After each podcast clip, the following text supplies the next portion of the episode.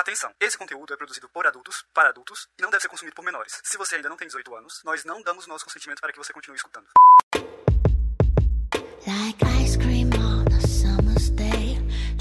Oi, eu sou a Kali, tenho 33 anos, top, sou homossexual, demigirl e hoje a minha palavra de segurança é banho. Oi, eu sou o Hugo, homem hétero cis, tenho 29, quase 30. E a palavra de segurança de hoje vai ser banho também, porque pós-treino, né, galera? Nossa, é temos duas pessoas sem tomar banho nessa gravação. E ah, que meu chuveiro deu BO, né? que bom que a gente não tá juntas, né? Senão eu ia tomar banho na sua casa. Mas eu já resolvi o BO do chuveiro, então acabando a gravação eu vou tomar banho, que fique claro. Nossa, belíssima aftercare tomar banho. Aqui é a Lênia Oada, mulher cis demissexual, Domi, e hoje a gente tem aqui a autora da frase mais repetida desse podcast.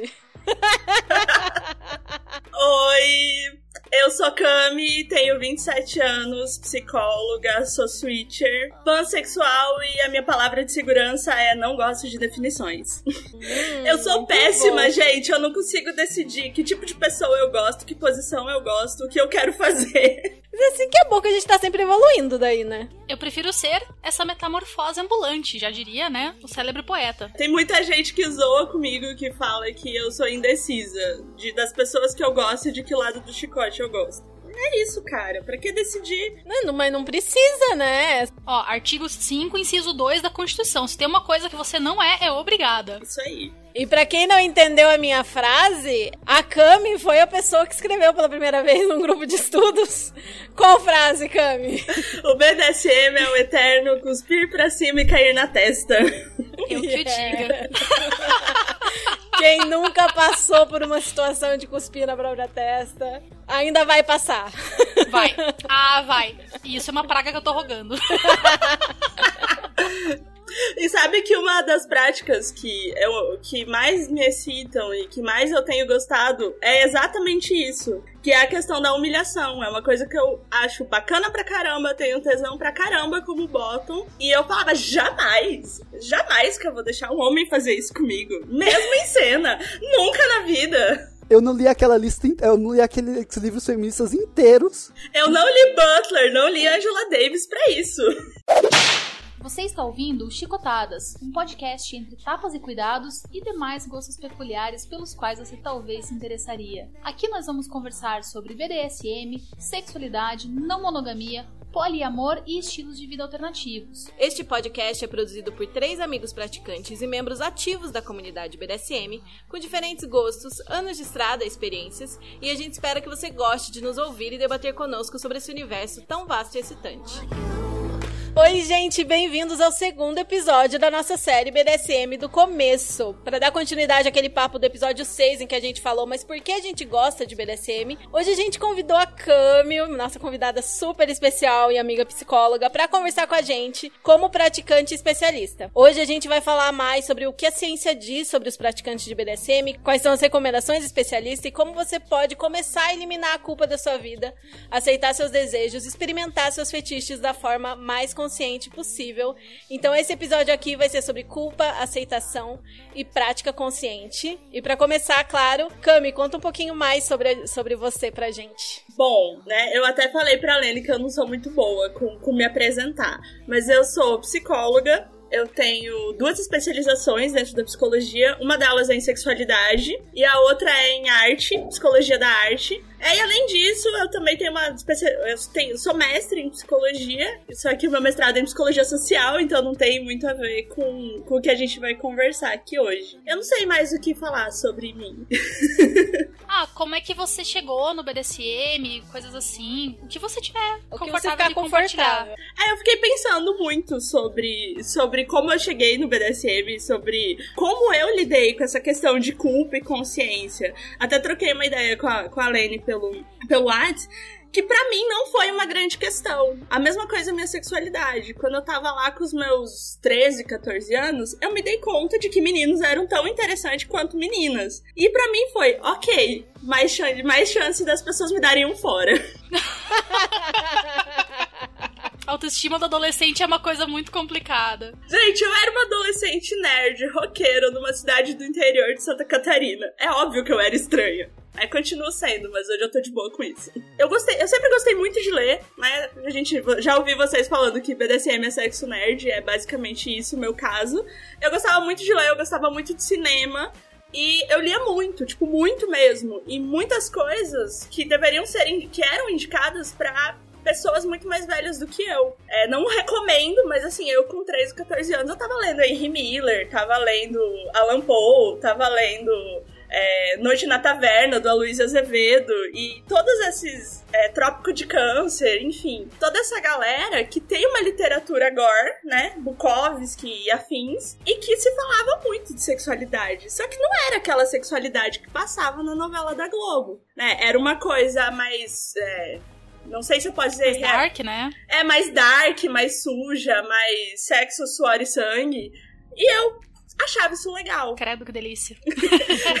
e aí, é, e aí com isso, eu cheguei é, num site que é de um, de um, escritor brasileiro, né? Que é o Cisnas do Lild, e ele escreve contos eróticos com um fundo de terror. Só que, claro, ele fala muito pouco de BDSM, acho que tem um conto só que fala do BDSM como do BDSM consciente, com é, negociação, com regras, e ele fala muito. Só que ele tem esse, esse lado violento, esse lado é, desse sexo não bonitinho. E quando eu li os contos dele, eu falei, cara, isso é legal. Não do jeito que ele escreve, porque ele escreve abuso, violência. Mas gostei. E aí eu fui caindo em sites, tumblers e afins do BDSM.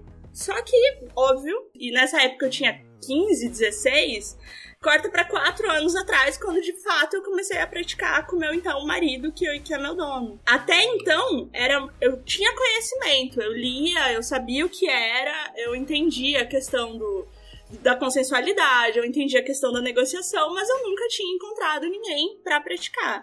Tive alguns namorados, parceiros que que tinham práticas, mas não como tem que ser. Então eu não considero BDSM. Tinham práticas do, de um sexo mais violento, de um sexo mais, mais pesado, por assim dizer, mais pegada. Mas como não tinha conversa, como não tinha negociação, como não tinha, né, aftercare e tudo que a gente fala, então eu não considero, até porque não era mesmo. Eram coisas que aconteciam naquele momento, mas não era, não tinha essa consciência. Aí quando eu comecei a namorar com o Renan, eu abri o leque para ele e falei, então, né, sou bi, gosto de relacionamentos não monos e gosto de umas paradas diferentes aí. Aí ele, né, abriu o olho. que?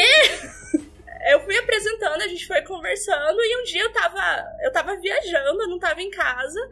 E aí a gente conversando por WhatsApp, falou, cara, quero tentar algumas coisas. O que, que você acha? Eu falei, meu filho, vamos. Só vamos. Tá, já.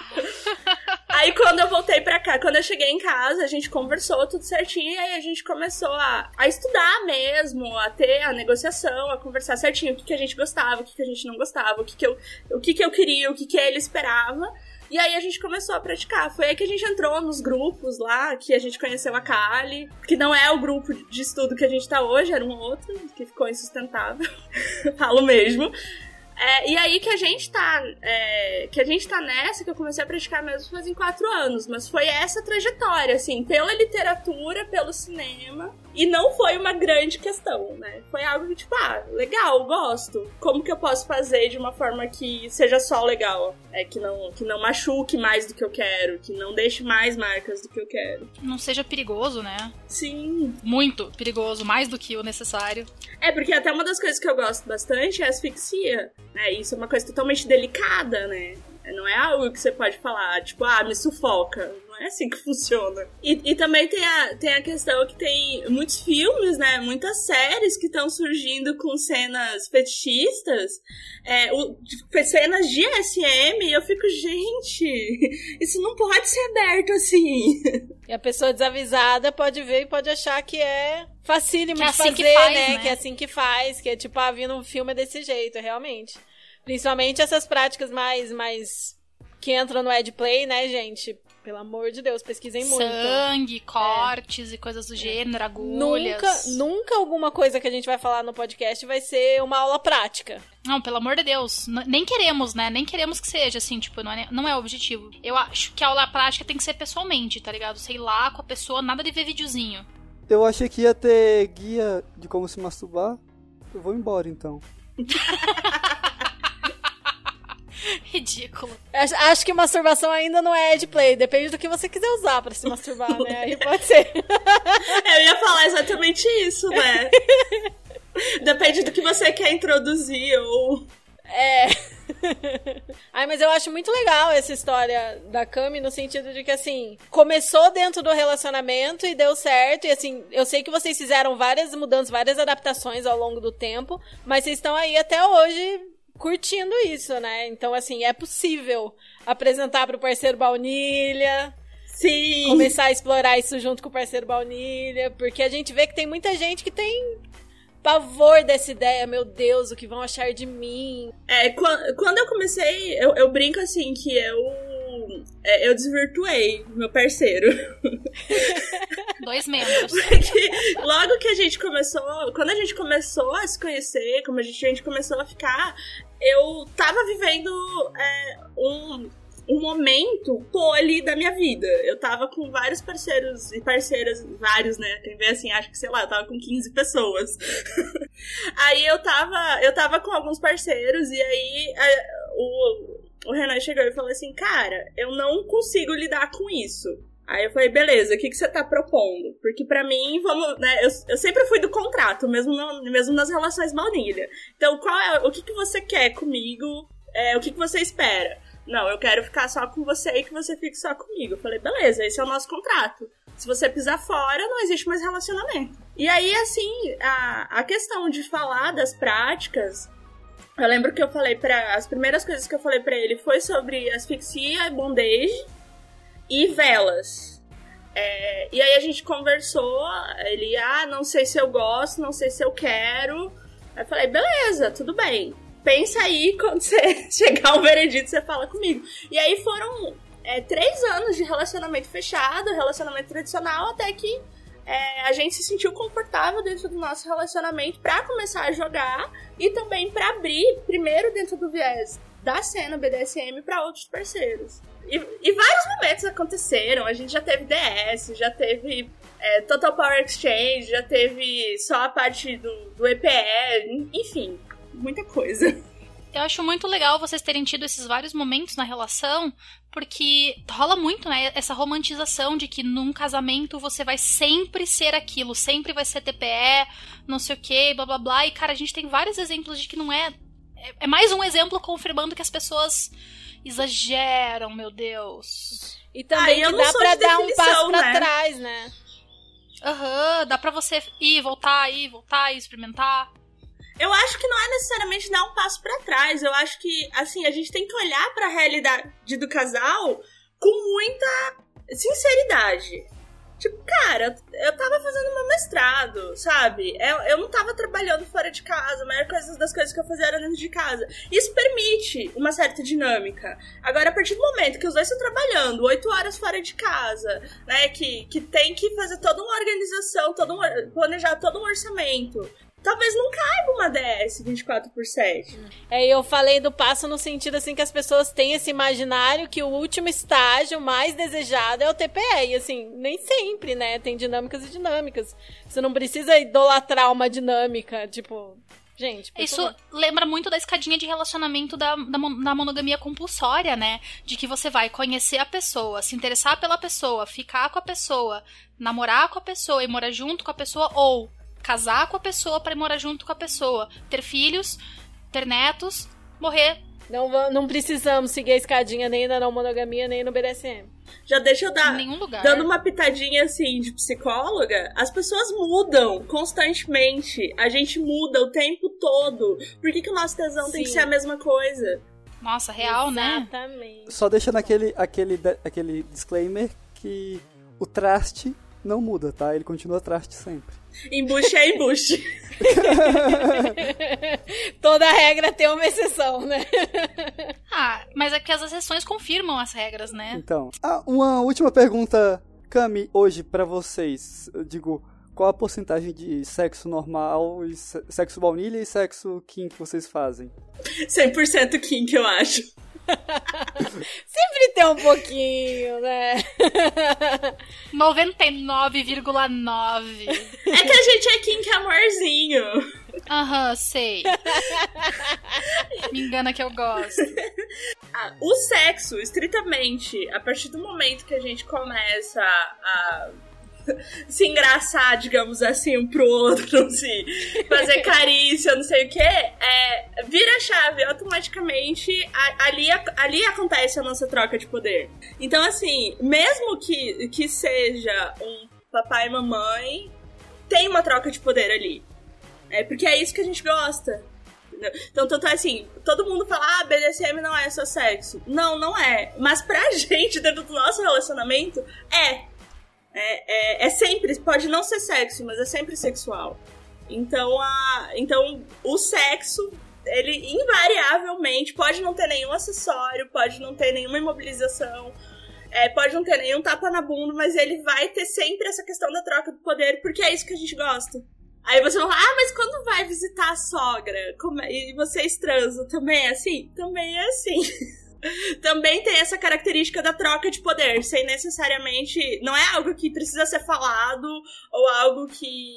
É, ah, tá precisa olhar, ter. Né?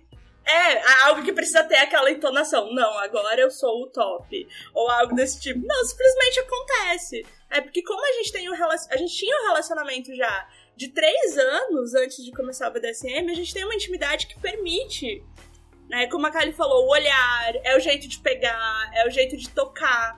Então é uma intimidade, assim, que perpassa a cena. E isso faz com que as coisas aconteçam, às vezes, de uma forma muito natural. Né? Não no sentido de que é natural, mas é no sentido que dentro da, do relacionamento ficou assim. Bom, gente, hoje o assunto talvez dê uma pesadinha. Então, assim, é, já fica aqui o aviso de gatilho, que talvez a gente fale em algum momento de trauma, de abuso, alguma coisa assim. Não sei que rumo que vai tomar a conversa, mas caso você esteja ouvindo esse esse aviso de gatilho aqui, é porque vai ter algumas coisas aí no nosso, na nossa conversa. Porque o que, que a gente quer começar a falar agora? Sobre estereótipos e alguns dos estereótipos associados a praticantes de BDSM, que a gente vai entrar aí nesse papo, porque a gente vê que a mídia é, alimenta muito isso de que praticantes talvez tenham algum problema, talvez tenham algum histórico de trauma, Talvez seja o caso, assim, que todo mundo que gosta de BDSM é porque passou por alguma coisa no passado. Inclusive, tem muita obra de ficção que corrobora essa mentalidade, né? Como se tivesse algum problema com a gente. E a gente quer falar um pouquinho sobre isso com a Cami, desse ponto de vista profissional mesmo, né? A gente falou um pouquinho sobre isso no episódio anterior da série, mas a gente quer abrir um pouco essa discussão e falar um pouco mais sobre esses estereótipos e o que a ciência realmente diz, né? O que as pesquisas que têm sido feitas realmente dizem. E a gente vê que tem muito isso sendo alimentado até pela mídia e muita gente que não conhece, que não sabe como que é o dia a dia, a convivência, como que pode ser um BDSM saudável. Tem muita essa alimentação de estereótipos, né? E a gente quer falar um pouquinho sobre isso. É que a mídia colabora com a ideia de que a gente é doente, não precisa nem discutir, isso é fato. Qualquer pessoa, tanto é que quando, quando a gente vê, às vezes não é nem questão do fetiche. É quando alguém tá todo de preto, com uma roupa com acessório em couro, já é um bandido, já é uma pessoa que tem um caráter duvidoso, já é alguma coisa diferente. Se a mulher é puta, botou arrastão, é puta. Arrastão, salto alto, batom vermelho. Puta, óbvio, não tem outro, outro nome para isso. E puta por aquela definição como se tivesse algum problema com quem é puta, né? Aham, uhum, tipo, como se ser puta fosse uma coisa horrorosa, tipo, gente. Como, o que, que a psicologia fala disso, né? Quando a, a, gente aprende, assim, primeiro que na psicologia, eu, eu ouvi isso no meu primeiro semestre de faculdade e eu repito sempre. Na psicologia, tudo depende. Depende por quê? Porque a gente tem muitas teorias. E cada teoria da psicologia é uma forma de ler o mundo, de entender o mundo e, portanto, o sofrimento e a personalidade das pessoas. Então, nunca a gente vai conseguir ter uma resposta que todas as teorias digam é isso, porque depende do caminho metodológico e teórico. Na minha clínica eu uso a terapia narrativa e eu também sou psicóloga social, que são duas teorias que conversam e convergem muito bem entre si. Então, a gente, dentro dessas duas teorias, o que, que a gente entende? que quando a cultura reforça alguma coisa, a gente aprende que isso é o certo. Então, se a gente tem uma cultura que fala que mulher que usa meia arrastão, batom vermelho e saia curta é puta, de modo geral, todo mundo aprende isso, inclusive a mulher que se veste assim. Então, se a gente tem uma, uma cultura, e a gente tem uma cultura né, machista, patriarcal, que diz, que dita formas de como a gente tem que ser, como a gente tem que se, se vestir, como a gente tem que se divertir e como a gente tem que transar, porque a gente, nossa cultura diz como a gente tem que transar. Tudo que desvia disso é errado. Tudo que desvia disso, ou as pessoas são doentes, ou as pessoas estão cometendo um crime. E aí a gente se tá nesse nicho, né? De ou a gente é doente ou a gente tá cometendo um crime. É muito bizarro isso, porque assim, na minha cabeça, pelo menos, eu, eu acredito que na de vocês também, não faz o menor sentido que o coletivo dite o que, que eu tô tenho que fazer dentro das quatro paredes do meu quarto, ou sei lá, da minha casa. Gente, não faz sentido. Mas é, é exatamente isso que acontece. E tanto não faz sentido que quando a gente vê algumas pesquisas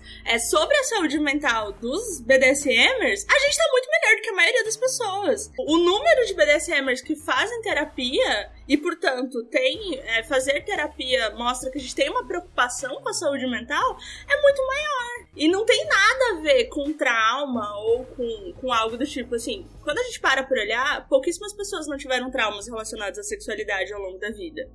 É, de uma forma ou de outra, todo mundo tem uma situação, um problema, todo mundo tem alguma coisinha. Na comunidade não é diferente. Viver na sociedade que a gente vive é. É um trauma por si só. É um né? trauma por si só, ainda mais trauma no sentido da sexualidade, assim, sentido de vergonha, culpa, né? Quem nunca tem uma lembrança de ter sofrido algum tipo de censura, algum tipo de, de situação em que é traumático por si só você tentar viver a sua sexualidade na sociedade que a gente vive, né? E falando especificamente do Brasil, onde a gente tem uma cultura muito conservadora, aprender sobre sexualidade é traumático. Porque a gente cresce é, ouvindo que a gente não deve falar, que a gente não deve fazer, que a gente não deve mostrar, mas vendo os adultos rindo e vendo vídeo e ouvindo piada e, e, e não, não pode, tem criança perto. Isso por si só já, já faz com que a gente tenha uma culpa relacionada à sexualidade acho que tem aquele impulso, né, também da, da criança e do adolescente de, peraí, isso não pode, logo eu quero saber tudo, todos os detalhes, eu quero ir atrás. Então você acaba gerando com essa proibição constante, esse tabu que é gerado, uma sexualidade meio precoce na, na, molecada. Tipo, eu falo por mim, assim, eu, muito nova, eu já fui atrás de saber o que que era, porque eu morria de curiosidade. Eu acho que tem o pessoal que acaba indo muito novo atrás de muita coisa, né? Sem ter ainda a condição de discernir o que é pra idade e o que não é pra idade, porque tudo é proibido, então a pessoa vai aonde dá para achar. E tem o outro lado também, da pessoa que ah, é errado, é errado, então eu vou ficar aqui, não vou saber nada, não vou estudar nada, não vou decifrar nada. Então isso é definitivamente errado, porque então não quero nem saber, não né? Não quero nem saber. É, eu conheço pessoas nos dois casos, assim. Só que aí, nesse lado, quando a repressão é muito grande, acontece igual uma mola. Quando você aperta muito uma mola, a hora que a mola solta, ela pula muito longe. Então, assim, é muito difícil alguém que viva uma repressão por toda a vida. Em algum momento, né? Ou vamos pensar, né? Ou quando entra na faculdade, ou quando casa e aí acaba não dando certo casamento por muito tempo, separa, ou quando muda de cidade, a pessoa pula igual essas molas. Porque aí. Daí faz merda. Daí faz merda. Exato. Grande parte das vezes faz merda. E assim, gente, falando assim, é, de patologia, desde do DSM-5, né? Parafilia, que é, que é um, um, uma forma correta, embora não muito usual de falar de fetiche, não é considerado doença. É considerado doença ou algum transtorno quando faz mal para a própria pessoa ou faz mal para outras pessoas. Tipo, sei lá, você tem fetiche em, em dor. Se você faz isso de forma segura e consensual, como é no BDSM, não tem problema nenhum. Agora, se você sai batendo, socando qualquer pessoa que você encontra na rua, sem contexto nenhum, aí isso é um problema. Aquela galera que, que puxa briga nos estabelecimentos só pra causar dor no outro, coisa assim, né? Isso! Isso tem. Aqui uma pergunta polêmica, por exemplo. Uma Agora. vez eu conversei com um cara que era de torcida organizada e ele gostava de, de brigar. Para vocês, é consensual? Não. não. Porque normalmente o pessoal de torcida organizada, eles vão, vão provocar e puxar a briga. Eles vão atrás, eles vão e batem nas pessoas para começar a briga. É uma coisa meio zoada, assim. Só que mesmo, assim, dentro do movimento de algumas torcidas organizadas, isso não é legal. Eu sei que não, é, não são todas as torcidas, digo, no caso foi esse sujeito específico. Ele gostava muito dessa, dessa questão de ir pra sair na porrada, assim, sair de casa pra Pra brigar. Pra brigar né? Aí a gente pode falar, assim, em alguma espécie de. em algum tipo de transtorno de comportamento. Mas pode ser. pode se caminhar aí pra, um, pra algum tipo de transtorno, com certeza.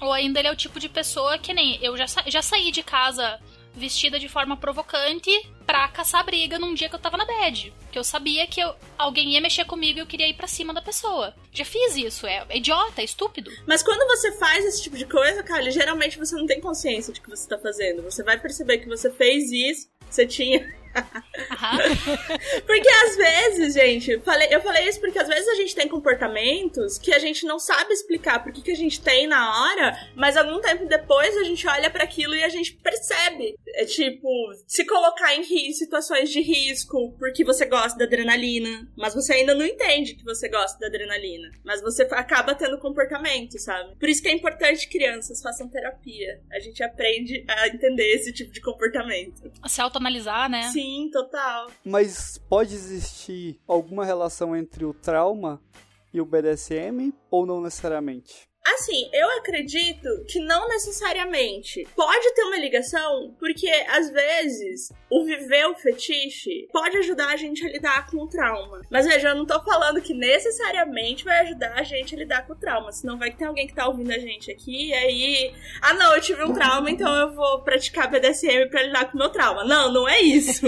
Mas, por exemplo, eu tive um parceiro que era agressivo comigo na hora do sexo e isso não era consensual mas me excitava. Aí eu termino, não tenho mais nada com esse parceiro, e um tempo depois eu encontro no BDSM uma forma de ter esse sexo com traço de violência. Que, assim, eu não, não sei falar de outra forma, gente. Tem traço de violência no que a gente faz. Sim. Tem mesmo, mas é da forma segura. Né? Isso. Né? Só que dentro do BDSM eu tenho controle. Mesmo sendo bottom, se eu falar vermelho, parou. Então eu tô lidando com o meu trauma, eu tô revivendo algo próximo do meu trauma, mas eu tenho controle. E o fato de ter o controle pode me ajudar a lidar com aquela situação que eu passei lá no passado, que eu não tinha o controle, que eu tava totalmente vulnerável e que não importa o que eu fizesse, ia continuar. Então isso pode ajudar a superar, mas não necessariamente que a gente tem que procurar o BDSM para isso. É, a gente tem que procurar o BDSM se a gente gostar daquelas coisas pra gente ter tesão e fazer as coisas legais. Se isso vier ajudar a você trabalhar alguma coisa. Ok, ótimo. Nossa, extra, né? Tipo, win-win, você tá ganhando dos dois lados. Ou às vezes, assim, eu já, já, vi, já li alguns relatos, eu não vou me lembrar onde ou como. É, falar uma super polêmica aqui. Depois, se vocês quiserem, vocês tiram. Do, do roleplay é, Age, que é uma pessoa relatou que ela, quando tinha, quando é, tinha a idade que ela performava em cena, ela não pôde viver como uma criança. E ela e era um desejo que ela tinha reprimido por situações da vida da pessoa. E aí, quando ela né, conheceu esse mundo fetichista e pôde viver um roleplay age, ela tava vivendo coisas que ela gostaria de ter vivido ou que ela sentia falta de não ter vivido. É, então, assim, é, não procurou por esse motivo, mas teve uma resolu resolução legal porque, de certa forma, permitiu ali viver alguma coisa. Ah, isso eu acho bem legal, assim, você ter essa possibilidade até, né? Porque eu vejo muito assim, eu tava, já tava conversando no, nos idos daquele grupo que a gente frequentava aqui acabou ficando insustentável, que a pessoa, às vezes, ela tá, curtia apanhar até chorar, que isso era uma coisa catártica para ela. E eu acho que tudo bem, por exemplo, a Engel, ela relata bastante que as pessoas, quando ela faz shibari, às vezes elas choram, elas ficam mega introspectivas, porque ali naquele momento, você às vezes tá tão imerso na situação, tá tão vulnerável, que você acaba indo dentro da sua mente para algum lugar onde você tem alguma coisa que te põe aquilo para fora. Tudo bem, tipo, não é, uma, não, é, não é necessariamente uma coisa ruim. Eu só acho que a gente não deve procurar o BDSM para fazer catarse das coisas. Mas que se isso acontecer, eu acho que, pô, é super legal até. Mas se você quer fazer catarse, vai pra um, pra um psicólogo psicanalista, que é o lugar certo, né, pra você fazer isso. Bem É. importante mencionar isso. Uma coisa que, que eu posso dar, assim, da minha experiência, agora, de agora mesmo, sei lá, de um ano pra cá, dentro do BDSM, eu me sinto responsável por muitas pessoas. Tanto pela minha profissão da psicologia, todos os pacientes que eu atendo, eu sou responsável por eles, quanto pela sala de aula, que eu também, né, sou professora. Eu me sinto responsável é, por várias pessoas ao longo da minha semana, ao longo do meu dia, e isso me, me esgota. Então, se eu chego em casa, né, e eu tenho a possibilidade de deixar alguém tomar conta de mim, não ser responsável nem por mim durante um período, isso pra mim é muito bom. É terapêutico, né? É terapêutico no sentido que me faz bem. Não é psicoterapêutico, porque eu não tô, não tô usando isso como uma psicoterapia. Né? E é importante ter essa diferença. Tudo que a gente faz e que faz com que a gente se sinta bem é terapêutico. Cuidar da horta, crochê, sei lá o que as pessoas fazem pra se sentir bem. É, o próprio BDSM, ele faz a gente se sentir bem, ele é terapêutico. Né? Agora, ser terapêutico não tem nada a ver com um processo de psicoterapia ou algum tratamento dentro de saúde mental. Uma coisa assim que eu vi muito no, no rolê do Shibari, né? Do BDSM e do Shibari ajudar você a, a se resolver com questões de autoimagem, do seu próprio corpo, de você se ver bonito. Porque a gente tem, né, muito essa questão da, das, das coisas que a sociedade enfia na nossa cabeça, né, do corpo padrão e etc, que a gente acaba trabalhando, né, de uma certa forma, porque no BDSM tem muita nudez, muita nudez, tipo, botam praticamente em todas as cenas vai estar nu, se você for num evento, ou semi-nu, só de calcinha, só de cueca, enfim. A gente acaba tendo que lidar com a nossa imagem, às vezes até em público, né? Então, eu sei lá, eu acho que é, é sensacional isso, porque até como, como top, eu acabei tendo que lidar muito com a minha própria imagem. Sei lá, pra mim foi uma experiência muito positiva. E quando a gente tá na comunidade, começa. Eu não sei se eu posso falar que eu frequento comunidade BDSM, né? Porque interior aqui a gente tá meio alheio de tudo, né? Aqui nem, Doura... nem Dourados, nem Campo Grande tem bares fetichistas ou. É, deve ter um rolê meio que uma galera se encontra em algum lugar, mas eu ainda não encontrei. Se alguém me ouvir, por favor, me chama.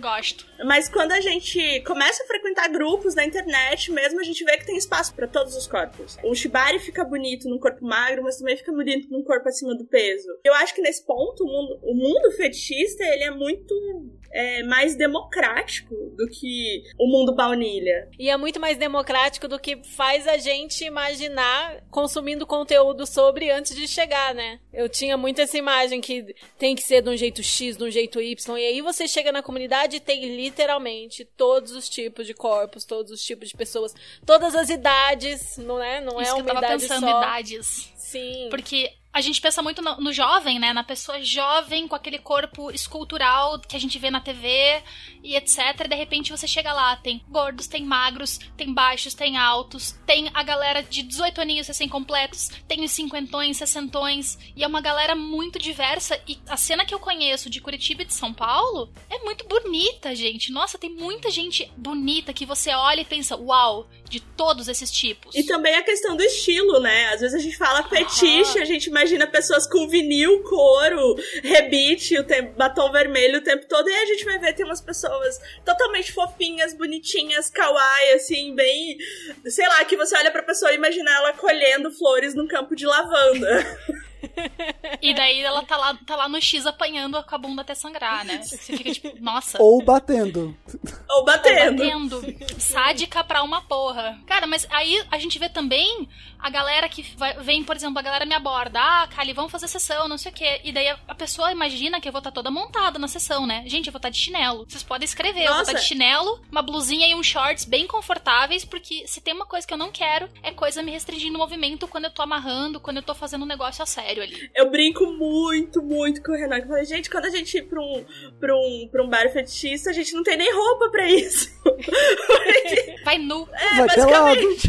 Vai, pe- bota, bota um brinco, se quiser um salto ou Perfume. não, perfume. Perfume eu não uso. Eu gosto de cheiro. Toma banho que tá pronta. Fechou, tá prontíssima.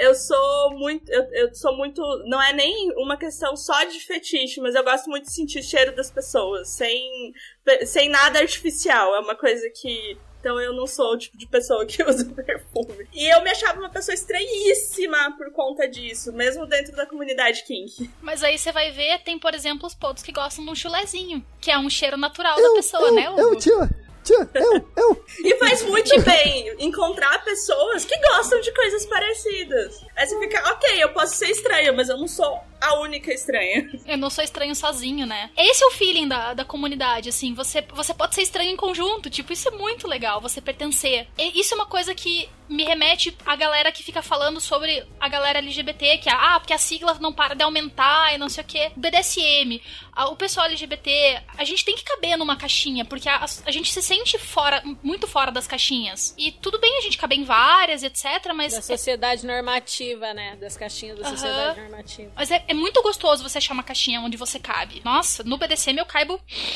em todas. Certinho. Adoro. eu, eu penso que as caixinhas, elas facilitam a comunicação. Tipo, se eu falar para vocês, eu gosto do, do Shibari, que eu sou Rigger ou que eu sou Bunny, vocês sabem do que eu tô falando. E isso vai pular né, a parte da conversa de eu ter que explicar o que, que é, como é que é, como é que não é. Então eu acho que as caixinhas, tanto do mundo kink quanto do mundo LGBT, servem para isso. É né, para você facilitar a comunicação e não para você ficar engessado ali dentro dela e eu não posso sair daqui. É tipo, esse é um dos motivos pelo qual a Lene sempre fala que é Demi, né? Porque até explicar toda a natureza, etc, da atração e blá blá cara, ela fala que é Demi, você na hora, pum, já entendi. Se você sabe que é uma pessoa demissexual, claro.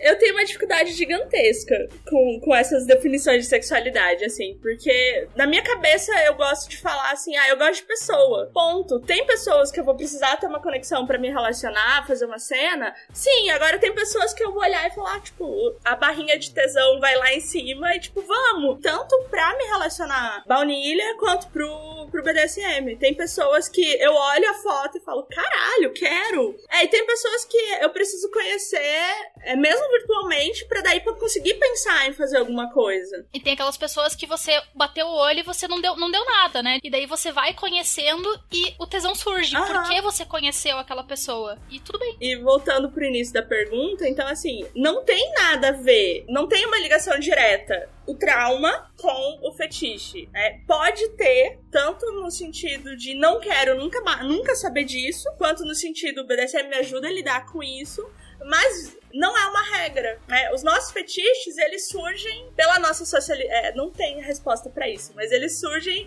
pela forma como a gente foi é, socializado, pela forma, pelos estímulos que a gente teve, a época que a gente teve esses estímulos. É, a Kali comentou, também comentei que a gente chegou nisso por uma questão de literatura, de cinema. De alguma forma isso chamou atenção. Tem outras pessoas que é, a gente vai conhecer a história das pessoas, elas foram, sabe, descobrir que gostam disso porque alguém apresentou já muito mais velho, um parceiro, uma parceira. Então, o porquê a gente gosta do que a gente gosta tem a ver com a, como a gente constrói a nossa identidade, como a gente constrói quem a gente é. é e não pelo fato de a gente ter tido um trauma ou não. Né? Isso é um estigma que a gente precisa quebrar, que a gente precisa botar no chão. E assim, é, não criticando quem usa nick, eu acho que a gente tem que fazer o que a gente se sente confortável. Mas pessoas que se sentem confortáveis de falar, eu sou eu mesma, eu sou a Cami, eu sou psicóloga, eu sou professora e eu sou fetichista, acho que ajuda a mostrar que não tem nada de errado com a gente. Esse é um dos motivos pelo qual eu tô atualmente, né? Eu me apresento como Kali, mas eu coloquei na, na, no meu Instagram, por exemplo, que é a minha rede social principal, Patrícia Kali, porque o meu nome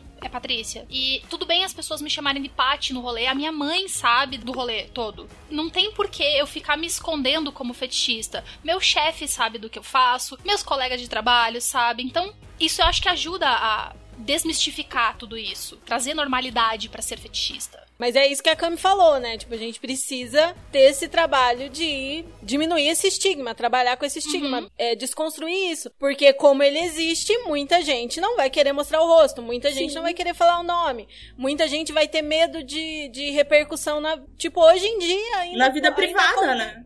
É, sim. 2021 e tem gente que ainda vai usar, tentar usar isso para fazer fofoca, né? Da pessoa Sim, e tentar por derrubar exemplo, a pessoa. Hoje em dia ainda tem gente que é LGBT e que ainda sente que precisa viver no armário por causa de questão de trabalho, por causa de questão de família. Então, a gente tá nessa também, no sentido de ser fetichista. Quando a gente abre, quando a gente conversa sobre isso, a gente ajuda a diminuir o estigma, o estereótipo, ajuda a desconstruir isso, ajuda que as pessoas vejam que somos pessoas normais, não tem nada de errado com a gente, né? Não, Além do... pe- peraí. Normal é só um- uma programação de máquina de lavar.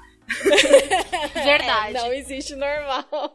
Eu sempre pergunto, qual é a norma? Isso é normal? Não, peraí, calma, deixa eu antes te perguntar. Qual é o parâmetro? O que, qual é a norma? Eu gosto, eu gosto de usar o conceito de normal da matemática. Né, que norma é aquilo que mais aparece. Só que se você for olhar, todo mundo tem um fetiche. Todo mundo tem uma coisinha que, que sente mais tesão, que dá mais vontade. Então, nesse, por, essa, por essa norma, todo mundo é kink. É só que eu acho que a gente tem que deixar bem claro, assim, né? Que bom que tem pessoas como a gente, né? A Kali, eu, a Lene comentou, que se sente confortável de usar o nome, né? De, de comentar com as pessoas. Por exemplo, assim, tem Mostrar a cara. né, tem algumas, algumas pessoas, alguns amigos meus sabem, alguns não. Família não conta porque, apesar de eu ter uma convivência razoável com, com, com minha família direta, a minha família é uma galera meio desligada, assim, ninguém convive muito. Mas assim, quem chegar pra mim e perguntar, eu vou falar se eu me sentir confortável. Se eu não me sentir confortável, eu não vou falar. E eu acho que esse é o ponto. Se você quer se expor, saiba que tem um estigma, saiba que tem gente que vai te julgar, saiba que você pode sofrer retaliações. Então não tô aqui levantando uma bandeira, vamos todos os fetichistas sair das masmorras. Não, não é isso. É, é para você fazer aquilo que você se sente confortável. É, até porque com essa onda de, de conservadorismo aí que a gente vive é muito difícil. Né? Antigamente a gente abria o armário e saía bicho e sapatão. Hoje em dia sai, sai Minion, né? Sai, sai conservador. Então tá complicado, Tá né? difícil, Tá né? complicado. É, e eu acho que a gente também tem que saber como falar disso e com quem. Porque se alguém. Se você tá mais ou menos abrindo, como é o meu caso, né? De repente a minha chefe chega e pergunta alguma coisa e eu começo a gaguejar, talvez eu não tava pronta pra abrir. Né? Porque se eu fosse, se alguém me perguntar e eu for falar num tom ou dando a entender que não é legal as pessoas saberem, querendo ou não, eu vou estar reforçando que é errado. É que não é uma coisa legal. Então a gente. Tudo na vida a gente tem que se sentir confortável. E assumir riscos calculados, né? E pensar no que pode acontecer. E dependendo da, da pessoa, eu gosto também de você propor, não de forma agressiva, mas você chega de forma amigável e fala assim: olha, já que você quer que eu me explique como eu tenho tesão, eu quero também saber como é que você tem tesão, como é que você gosta de transar. Aí você vai mostrar pra pessoa qual é o grau de intimidade daquela conversa. Porque muito Sim. provavelmente, se ela não tem essa intimidade com você, ou se aquilo é só. Se aquilo é uma curiosidade, e você, e você sente ali que é uma curiosidade genuína, eu vou explicar, mas eu preciso entender o que você gosta para mim poder conseguir trazer algumas referências e tudo mais. Ah, eu sou grossa nessas horas. Quando eu sei que a pessoa não tem intimidade comigo, porque é aquela coisa, né? As pessoas me leem como mulher cis. Estive num relacionamento de 11 anos, um casamento, então, como mulher cis casada com homem cis, vocês vão ter filhos. E daí eu falava que não queria, as pessoas ficavam, meu Deus, como assim? E começavam a me perturbar. Daí eu perguntava pras pessoas assim na lata: tá, beleza, e você dá o cu? Aí as pessoas ficavam horrorizadas, deu, gente, o que, que você acha que se faz pra ter filhos? Filhos é um assunto de sexo. Então, cara, você não tem intimidade pra me perguntar sobre sexo. Deu, né? Ou então você vira pra pessoa e fala: Você tem dívida? Pagou tudo? Como é que estão os boletos? Era isso que eu ia falar. Era exatamente isso que eu ia Os falar. boletos tão em Por- dia. porque, assim, se você quer saber do meu planejamento pessoal, eu acho que é justo você, eu saber do seu. E como é que estão as coisas, como é que tá. Qual é o seu salário? Eu já, eu já respondi desse jeito mesmo, Hugo, em relação a filho. Tipo, ah, quando que vocês vão ter filho? E o seu nome já saiu do Serasa?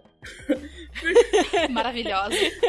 E, e, e assim, e eu acho que não tem problema nenhum alguém te perguntar alguma coisa sobre a sua sexualidade e falar, olha, não tô afim de falar sobre isso com você. Porque assim, gente, é, tem- é uma fala muito antiga. Né? Sexualidade é igual roupa íntima. A maioria das pessoas tem, a maioria das pessoas usam, mas tem gente que não usa e não é uma coisa que você fica mostrando pra todo mundo. Você mostra pra quem você tem, você fica confortável. É, e, e é isso. Desculpa, Aí eu vizinho. mostro pra bastante gente a, a, a roupa íntima ou a falta dela. Desculpa, vizinhos. Gente, eu agora tô morando assim no paraíso, porque minha casa é no fundo do terreno, não tem uma janela, uma porta que dá pra rua. Por isso que de vez em quando vocês veem fotinhas de varanda. E estamos, inclusive, querendo pôr um ponto de suspensão aqui em algum momento. Eu vou pôr um na minha garagem, com plena vista pros meus vizinhos, foda-se. Eu só vou daí pendurar gente vestida ali, né? Mas eu vou treinar a suspensão ali também, tipo, porque ali tem um bom, puta bom espaço e eu ainda posso brincar de balanço, se eu quiser. É, então, é o que a gente. Você tá confortável de fazer isso mostrando pros seus vizinhos. Ótimo, eles que lutem.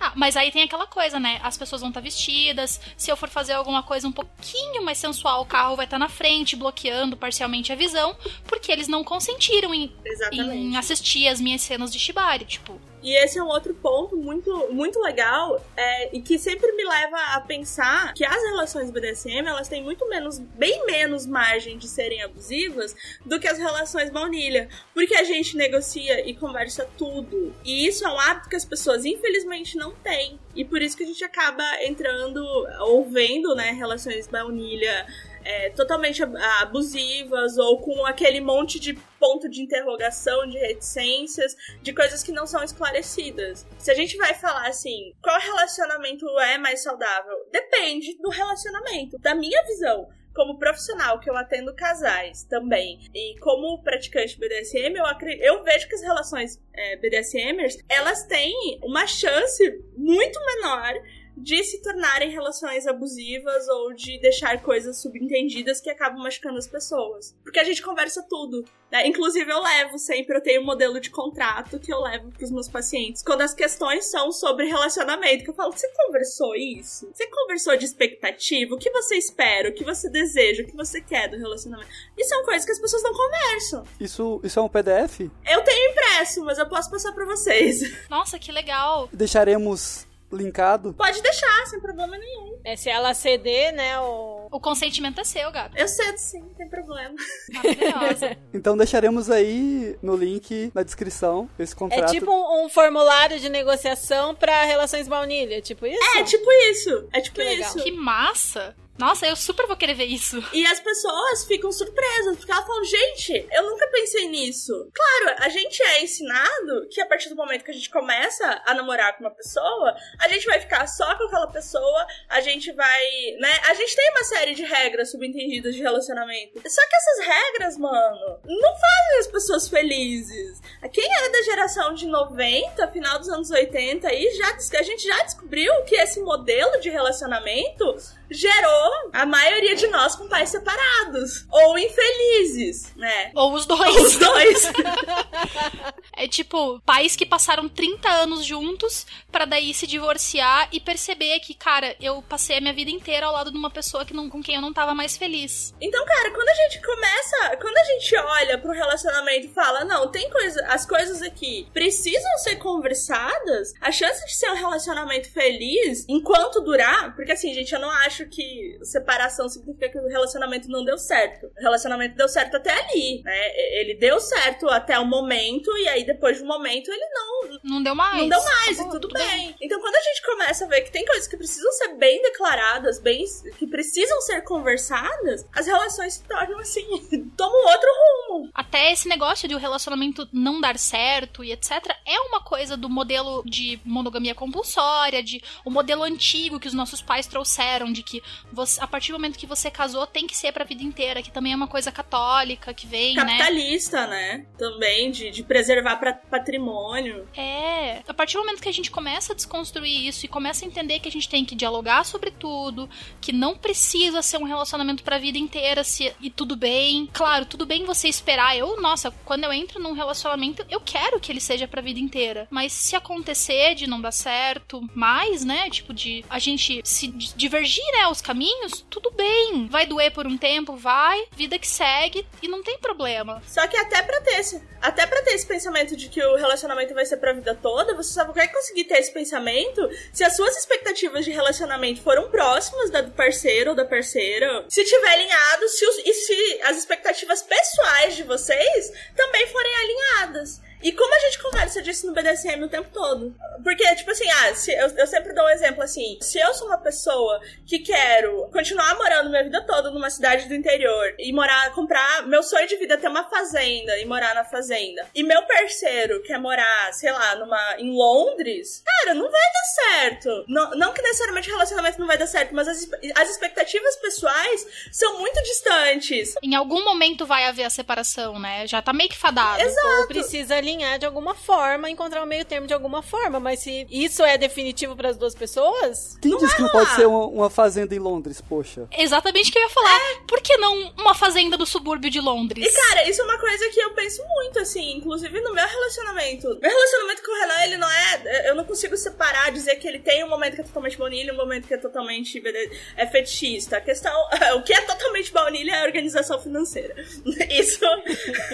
Tem que ser, tem eu que acho. Porque. Não dá pra ter troca de poder aí. Tem os Money Slaves, né? Mas. Sim, não é o caso.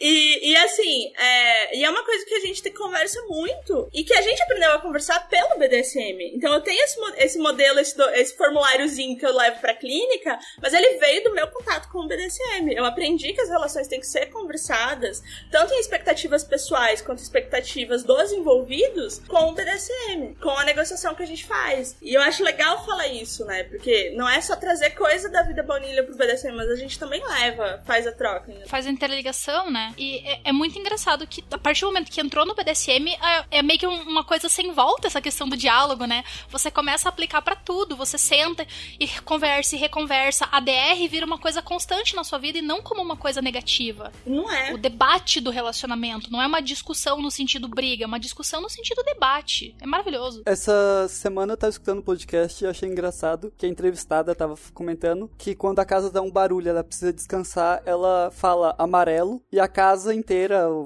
ela diz que até o cachorro entende e todo mundo fica em silêncio. E em nenhum outro momento elas comentaram de BDSM ou alguma coisa assim. Mas pra quem não sabe, o sistema de semáforo é um clássico do BDSM, em que vermelho é para tudo, né? E amarelo é tipo muda o estímulo ou reduz o estímulo porque tá muito forte. E eu achei genial. E ela comenta que o filho usa, que o esposo usa quando tá querendo se concentrar, quando tem alguma coisa e fala amarelo, aí todo mundo entende que aquela pessoa precisa ali de mais atenção e De espaço, de né? espaço. Silêncio. Eu já usei, eu já usei o, o semáforo em sala de aula, porque a gente tava fazendo uma dinâmica de grupo que mobilizava muito as pessoas. Tem aluno que olha pra gente, tipo, te saquei. sei. Tô de olho em você. Mas é, são coisas que, que dá pra levar, né? E realmente, gente, o diálogo é essencial, assim. Só que só é essencial a partir do momento que a gente aprende que é. Na nossa vida cotidiana, a gente não aprende.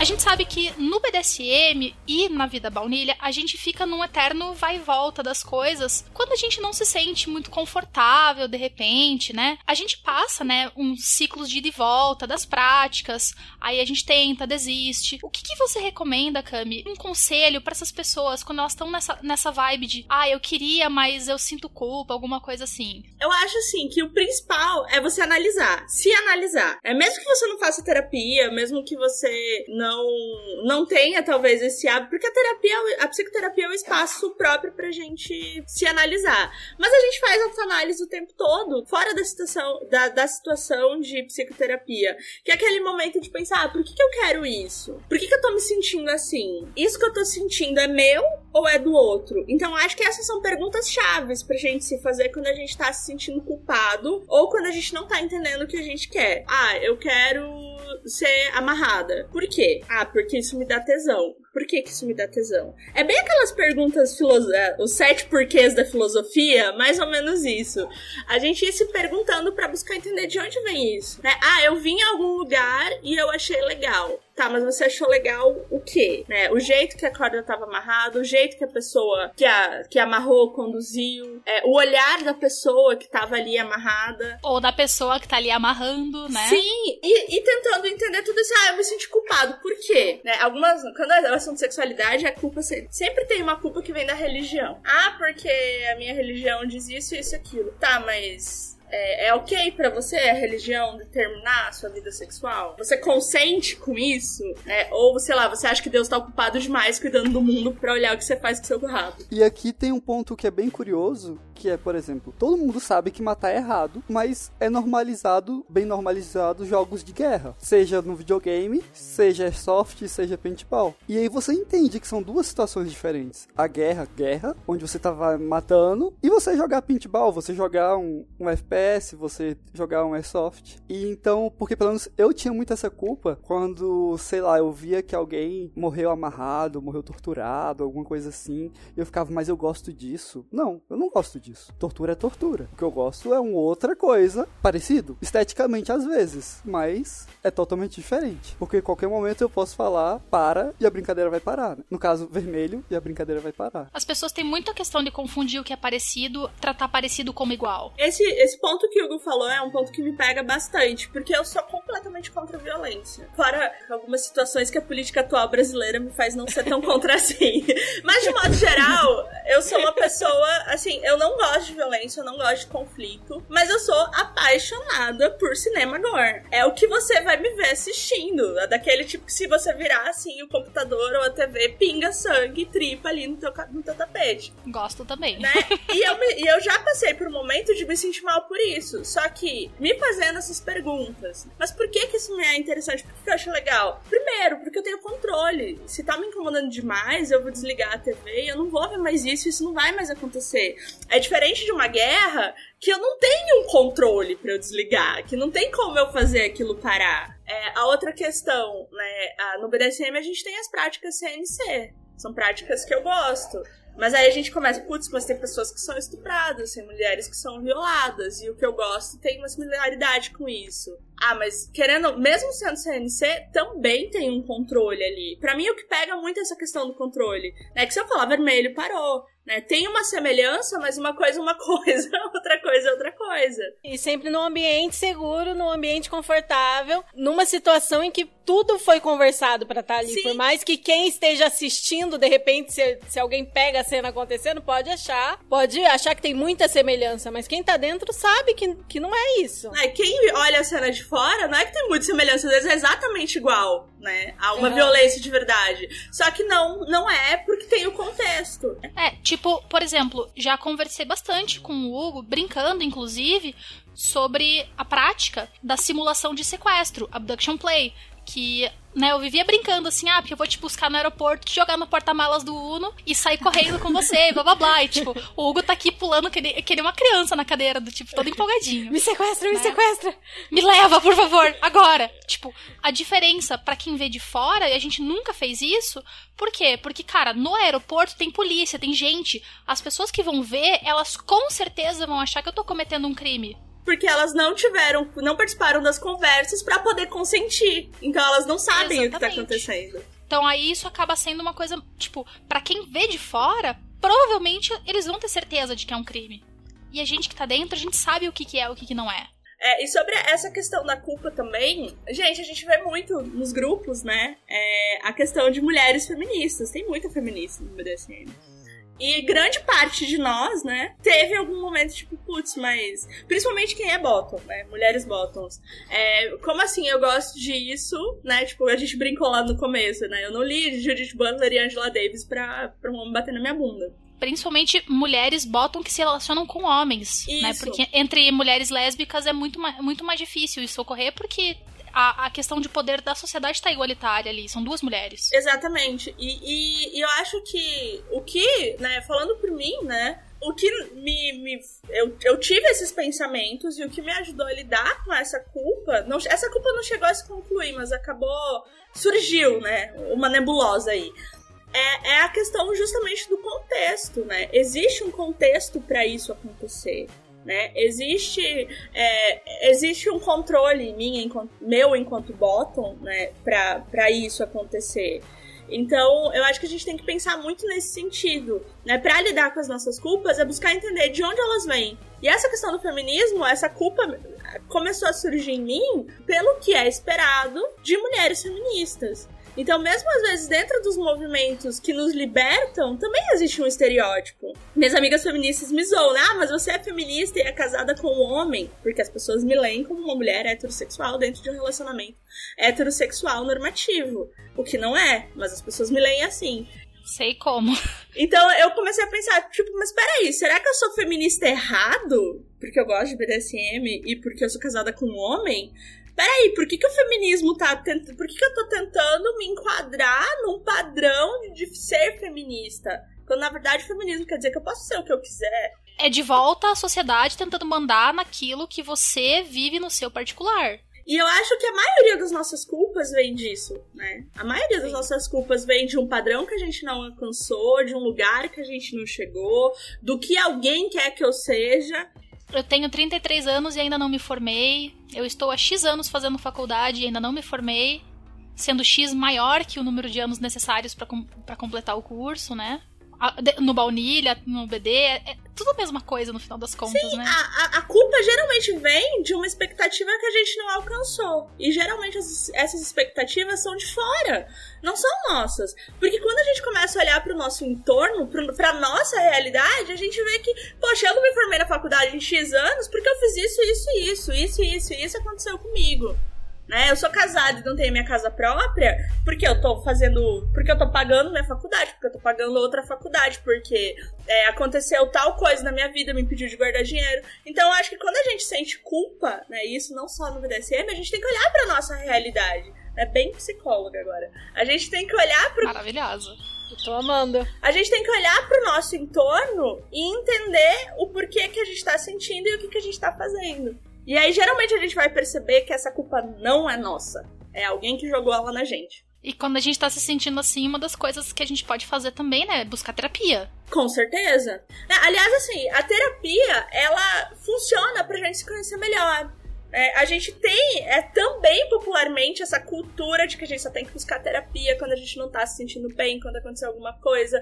Quando a gente tem um X problema que a gente não tá conseguindo resolver sozinho. E, geral, e geralmente as pessoas procuram a terapia para isso mesmo. Tipo, aconteceu, eu tô me separando e eu não tô conseguindo lidar com isso sozinha. Engravidei, eu não queria ter engravidado e eu não tô conseguindo lidar com isso sozinha. Sei lá, eu tô em crise com o meu curso de faculdade e eu não consigo lidar com isso sozinha. Geralmente as pessoas procuram terapia para isso. Só que, na verdade, a terapia é. Eu, eu falo, né?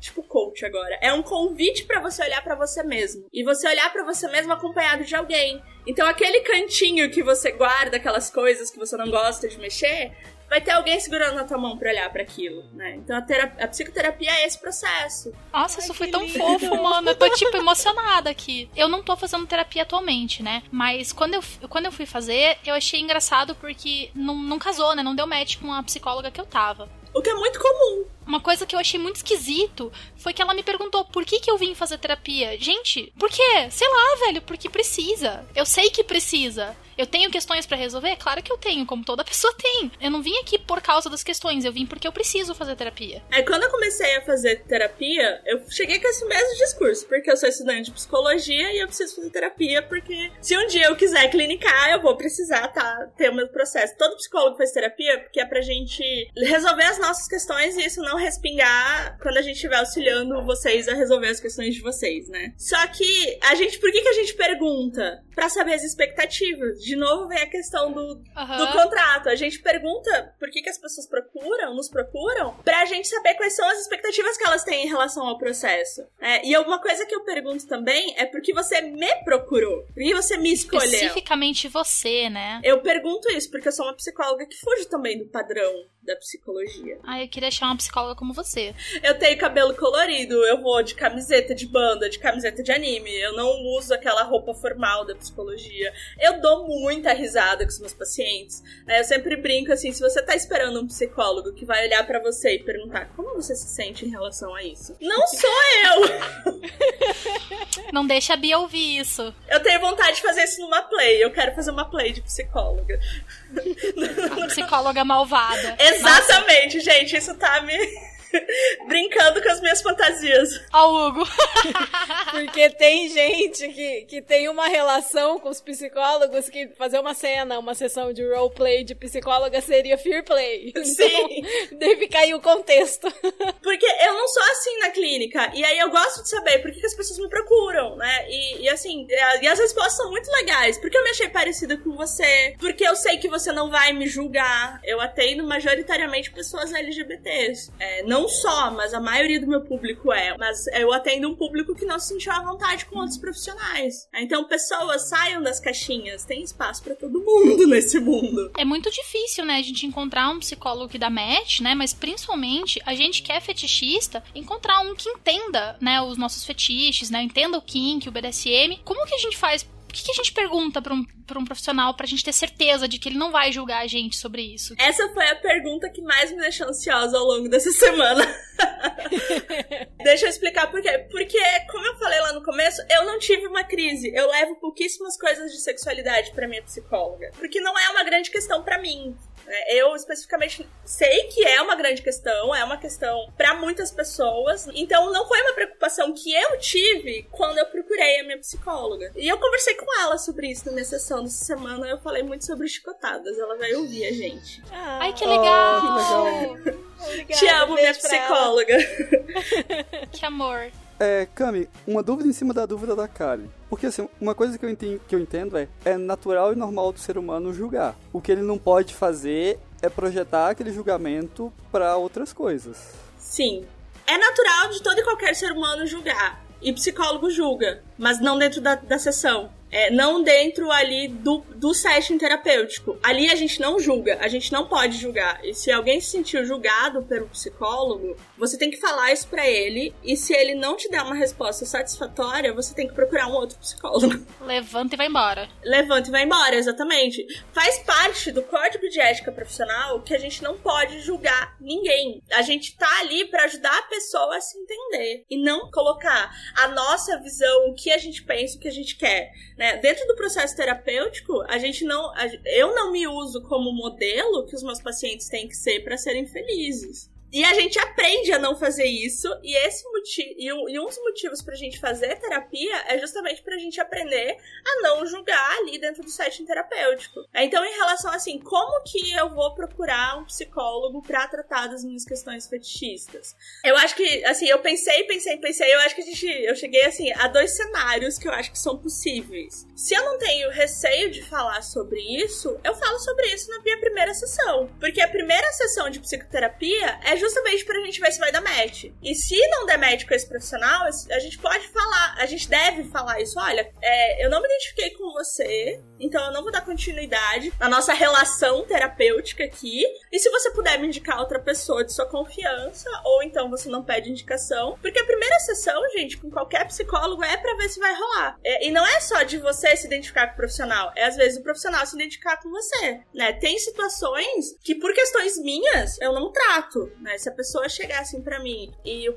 a principal queixa dela, vou dar um exemplo pessoal mesmo, a principal queixa dela for um abuso sexual na infância, eu não vou tratar essa pessoa. Porque eu não tenho, eu não me sinto preparada para isso. Eu não sinto que eu estudei o suficiente para essa para lidar com um paciente que essa é a queixa principal. Não significa que eu não sou uma boa profissional, significa que é, meu, é, é o meu limite, né? Usando um termo que a gente conhece muito bem, é o meu limite rígido. E aí eu vou encaminhar essa pessoa para um outro profissional de minha confiança. Então é muito comum não dar médico, psicólogo, não tem problema nenhum nisso. E aí a primeira sessão pode ser para isso. Ah, falei que eu sou fetichista. O psicólogo é, me olhou com os olhos desse tamanho, ficou vermelho. Né? Não é a pessoa legal para te acompanhar nessa jornada de autoconhecimento. Agora, se você, se a questão do BDSM não for a questão chave, você pode ir criando um vínculo com esse profissional e verificando se você se sente confortável com ele e trazer essa questão e, tra e quando for pertinente trazer esse assunto. Eu particularmente assim, eu tenho no meu pessoal essa questão do BDSM não é uma questão que eu queira resolver ou whatever, porque eu sou muito tranquila com ele, né? Tá me dando uns bugs atualmente por conta dessa, desse caos de posição, né? E tudo mais. Que, enfim, né? É muito, é muito estranho você tá nesse, nesse ponto de eu sou top, mas eu agora tenho um dono. Tipo, que é isso? O que está acontecendo com a minha vida? Mas tá, tá tranquilo, tipo, eu tô levando super bem. Só que eu vou mencionar isso, eventualmente, o, BDSM, o Shibari, etc., pra um terapeuta. E, cara, se tem uma coisa que eu não quero é que o terapeuta fique criando caso com isso. Tipo, que isso é uma parte integral da minha vida, embora Sim. Não seja uma questão para mim. A postura do profissional é acolher isso, acolher o Shibari, acolher o BDSM, acolher o fetiche. E no máximo perguntar se você tem alguma questão sobre isso se tem algo que te incomoda em relação a isso, eu perguntaria, né? Tem alguma narrativa sobre, sobre o fetiche que te incomoda? Não. Beleza, toca o baile, sabe? Agora, se tiver alguma coisa que incomoda, ah, você quer falar sobre isso agora? Ou, ou você quer esperar? Ou então, se eu sou psicólogo e eu não sei o que é shibari, o que que é? Né, tem isso. Porque a gente aprende muito com os nossos pacientes. A gente aprende muito, muito, muito. Tipo assim, tem paciente que cita um filme que eu não conheço, mas para ele é uma coisa importante, eu vou procurar saber o que, que é. é. Enfim, N situações que eu não sei. Porque, gente, eu não, eu não tenho como eu saber tudo, né? Eu não sou. Você trabalha muito fora do consultório também, né? Sim. Nas suas horas vagas. Estuda muito eu não sou onisciente, onipresente e onissapiente. Então, assim, tudo que, eu, que, eu, que, que um cliente, que um paciente traz e eu não conheço, a minha, a minha postura, a, não a minha, né? A postura do psicólogo, da psicóloga, é conversar sobre, é perguntar. Né? Eu peço até indicação, né? Tipo assim, ah, me indica um filme sobre isso, me indica um, um texto sobre isso, é, eu, manda no meu WhatsApp essa música, ou então traz, pra, traz pro consultório essa música. É claro que não dá pra eu falar pro paciente trazer o, o parceiro e fazer o shibari no meu consultório. Por que não? Por que não? pra não misturar as estações aí, né? Ah. Leva uma é. pipoquinha, leva uma pipoquinha pra assistir a cena. ah, mas dá pra ele, por exemplo, indicar vídeos no YouTube, tem de apresentações de coisas relacionadas, etc. Né, né? Trazer uma foto, né? Enfim, eu conheço isso, mas tem profissionais que não conhecem. É, tanto é que foi assim que, que eu indiquei o, o podcast pra minha psicóloga, né? É importante, né, ter o conhecimento daquilo que potencialmente os seus pacientes vão, vão falar, né? Sim, então a gente tem que. A gente tem. O psicólogo, gente, a gente tem que ser muito aberto. Não só os problemas das pessoas são muito diversos, como as saídas para resolver aqueles problemas são muito diversas. E cada pessoa, cada ser humano é um universo. Não tem como eu ter uma receita pronta para lidar com a ansiedade, para lidar com a depressão, para lidar com uma crise de pânico. Né? Os pacientes têm muito. De modo geral, as pessoas têm as respostas de como elas vão lidar com essas situações ela só precisa de alguém que ajude a encontrar, né? Então por isso que a gente não pode julgar, a gente não pode falar que tá certo ou que tá errado, a não ser que seja crime, né? Aí a gente tem que falar. o sigilo da, da psicologia, ele só pode ser quebrado em quatro... Parece eu falando com meus pacientes, né? O sigilo da psicologia só pode ser quebrado em quatro situações muito específicas, que é ou a pessoa cometeu um crime, ou a pessoa foi vítima de um crime, ou a pessoa representa um perigo para ela mesma ou para alguma outra pessoa. Aí nesses nesses quatro, nessas quatro situações, a gente tem um contato de segurança. É, eu faço assim, eu tenho uma ficha, né, com quem chega lá, com quem chega até mim, e aí eu peço para essas pessoas colocarem um contato de segurança. Então, se eu perceber que aquela pessoa pode ter uma crise de pânico, ou se aquela pessoa não consegue lidar com ela mesma sozinha quando ela sair da minha, terapia, da minha sessão, da, sair da terapia, eu vou entrar em contato com aquela pessoa de segurança. Só que tudo isso na frente do paciente, justamente para respeitar o sigilo dele e ele tem que estar de acordo em fazer isso. Então, cara, uhum. falar, se você falar que você gosta de trabalhar, você é homem, cis, falar que você gosta de trabalhar com espartilho embaixo do terno, o psicólogo não vai falar isso para ninguém numa conversa de bar. Então, a, a gente não tem que, se a gente tem receio de falar sobre fetiche com um profissional, tem problema aí. Esse episódio vai ser muito legal para quem ouvir, cara, porque eu tô, eu tô assim, eu tô me sentindo aprendendo, tipo, tanta coisa aqui, sabe? E é muito legal a gente trazer todas essas paradas, porque, velho, isso é muito bom. Eu fico muito feliz, gente, porque. E tanto é que eu fiquei muito feliz com o convite de vocês para falar sobre isso, porque eu acho que também existe um estigma na psicologia. E ter um espaço para falar de sexualidade, de sexualidade que não é normativa, e poder falar disso como psicóloga, também ajuda a quebrar não só o estigma do fetiche, mas também o estigma da psicologia. Eu acho muito legal que pessoas que têm resistência, né, a fazer o tratamento com. fazer o, o tratamento psicológico delas, né? Fazer terapia, buscar ajuda, buscar se conhecer e tal, vão, vão perder um pouco de, desses estigmas, né? Porque, cara, eu antes, bem antes, assim, quando eu era bem criancinha, eu fiz terapia. Porque eu era uma criança muito agressiva. E eu sou uma adulta muito agressiva. Então acho que, sei lá, né? Eu adiantou por um tempo e eu talvez devesse voltar. Eu devo voltar, eu preciso voltar.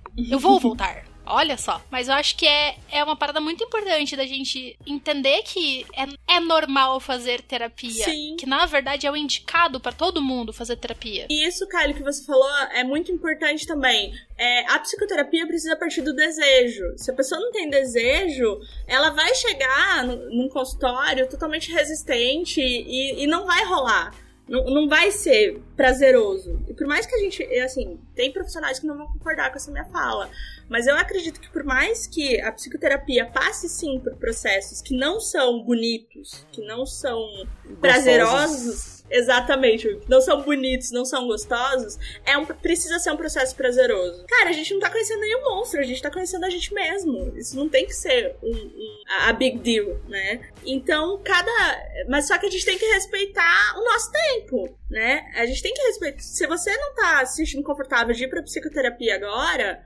mesmo sabendo que você precisa fazer, tá sentindo, tem a necessidade, mas ainda não se sente confortável, não tem problema. Só não deixa isso muito em stand-by. Saiba que em algum momento você vai. Faz uma forcinha, né? Isso. Só que também não rompe um limite seu. Acho que essa é a Boa. palavra. Acho que essa é a palavra. É, faz uma forcinha, mas até onde você aguentar. E uma coisa que eu, que eu passei recentemente, não, já tem alguns anos, que é, assim como um relacionamento normal, a terapia, às vezes você vai parar com aquele terapeuta porque o seu processo com ele já, já foi e não significa que foi ruim, simplesmente só que acabou. E procure um que, que bata com você, pegue indicações. Essa busca, eu penso que é pior do que achar um, um contatinho, porque o contatinho você sabe onde encontrar. Psicólogo você só tem um nome e às vezes você tem uma frase que te ajuda, mas ou não. Agora tem muitos profissionais, principalmente profissionais mais jovens, que estão usando muito o Instagram ou Twitter até pra falar sobre os seus trabalhos. Tem aquele Doctoralia também, né? Eu tava vendo a respeito. Tem várias redes que tem perfis de psicólogos que você pode conhecer um pouco do profissional antes de você, de fato, dar o match e fazer terapia lá. É, então, eu recomendo muito isso. Tipo, se você é fetichista, né, e tem questões sobre fetiche que você tá querendo e precisando tratar em psicoterapia, procura um profissional que tenha post sobre sexualidade. É porque se ele já fala sobre sexualidade, em algum momento do- da preparação dele, ele viu sobre fetiche. Talvez seja uma indicação de que pode facilitar aí um pouco esse processo de escolha. Ó, eu digo pela. Eu tenho. Minha profissional atual, ela também tem déficit de atenção. E olha, é um super match, assim. Tá certo que a gente se embanana na hora dos pagamentos às vezes? Claro, mas todo mundo entende a situação do outro. E é até legal você falar isso porque psicólogo erra, né? Às vezes eu vou achar que você tá querendo me dizer uma coisa e você, na verdade, tá querendo me dizer outra. E aí você também tem que corrigir falar: olha, Fulano, não foi isso que eu quis dizer, não é por aí. Meus pacientes me escutam muito eu perguntar, eu falo assim a frase: tem sentido pra você? Tipo assim, eu falo, eu dou uma percepção que eu tô tendo do que ele falou e eu pergunto: "Você tem- isso tem sentido pra você? E às vezes eu escuto: não, não foi isso que eu quis dizer, não é isso que parece. E não tem problema. Eu agora só fiquei te vendo de roupa de psicóloga padrão, com um cropzinho assim. Pode me falar. Uma profissional, sabe? A profissional convidada no podcast. Você tá assediando a psicóloga, Hugo. Eu, eu complementaria, eu complementaria com uma chibata. Isso faz sentido pra você, não? Pá! Tá errado. Agora. Batendo na mãozinha assim. Isso faz sentido pra você? Ah, enfim, desculpa o o devaneio, mas. né. Fiquei envergonhado. Se eu ficasse vermelho, eu estaria vermelho. Mas enfim. Em algum momento da minha vida aqui em que essa cena vai acontecer. Queremos ver isso, queremos estar presentes nessa Nossa. cena. E o bottom em questão com certeza vai ser a Bia. Acho que é o maior sonho que ela não revela, porque é fear play, né? tipo, quero muito, mas não quero. Credo que delícia. Deus me livre, mas quem me dera.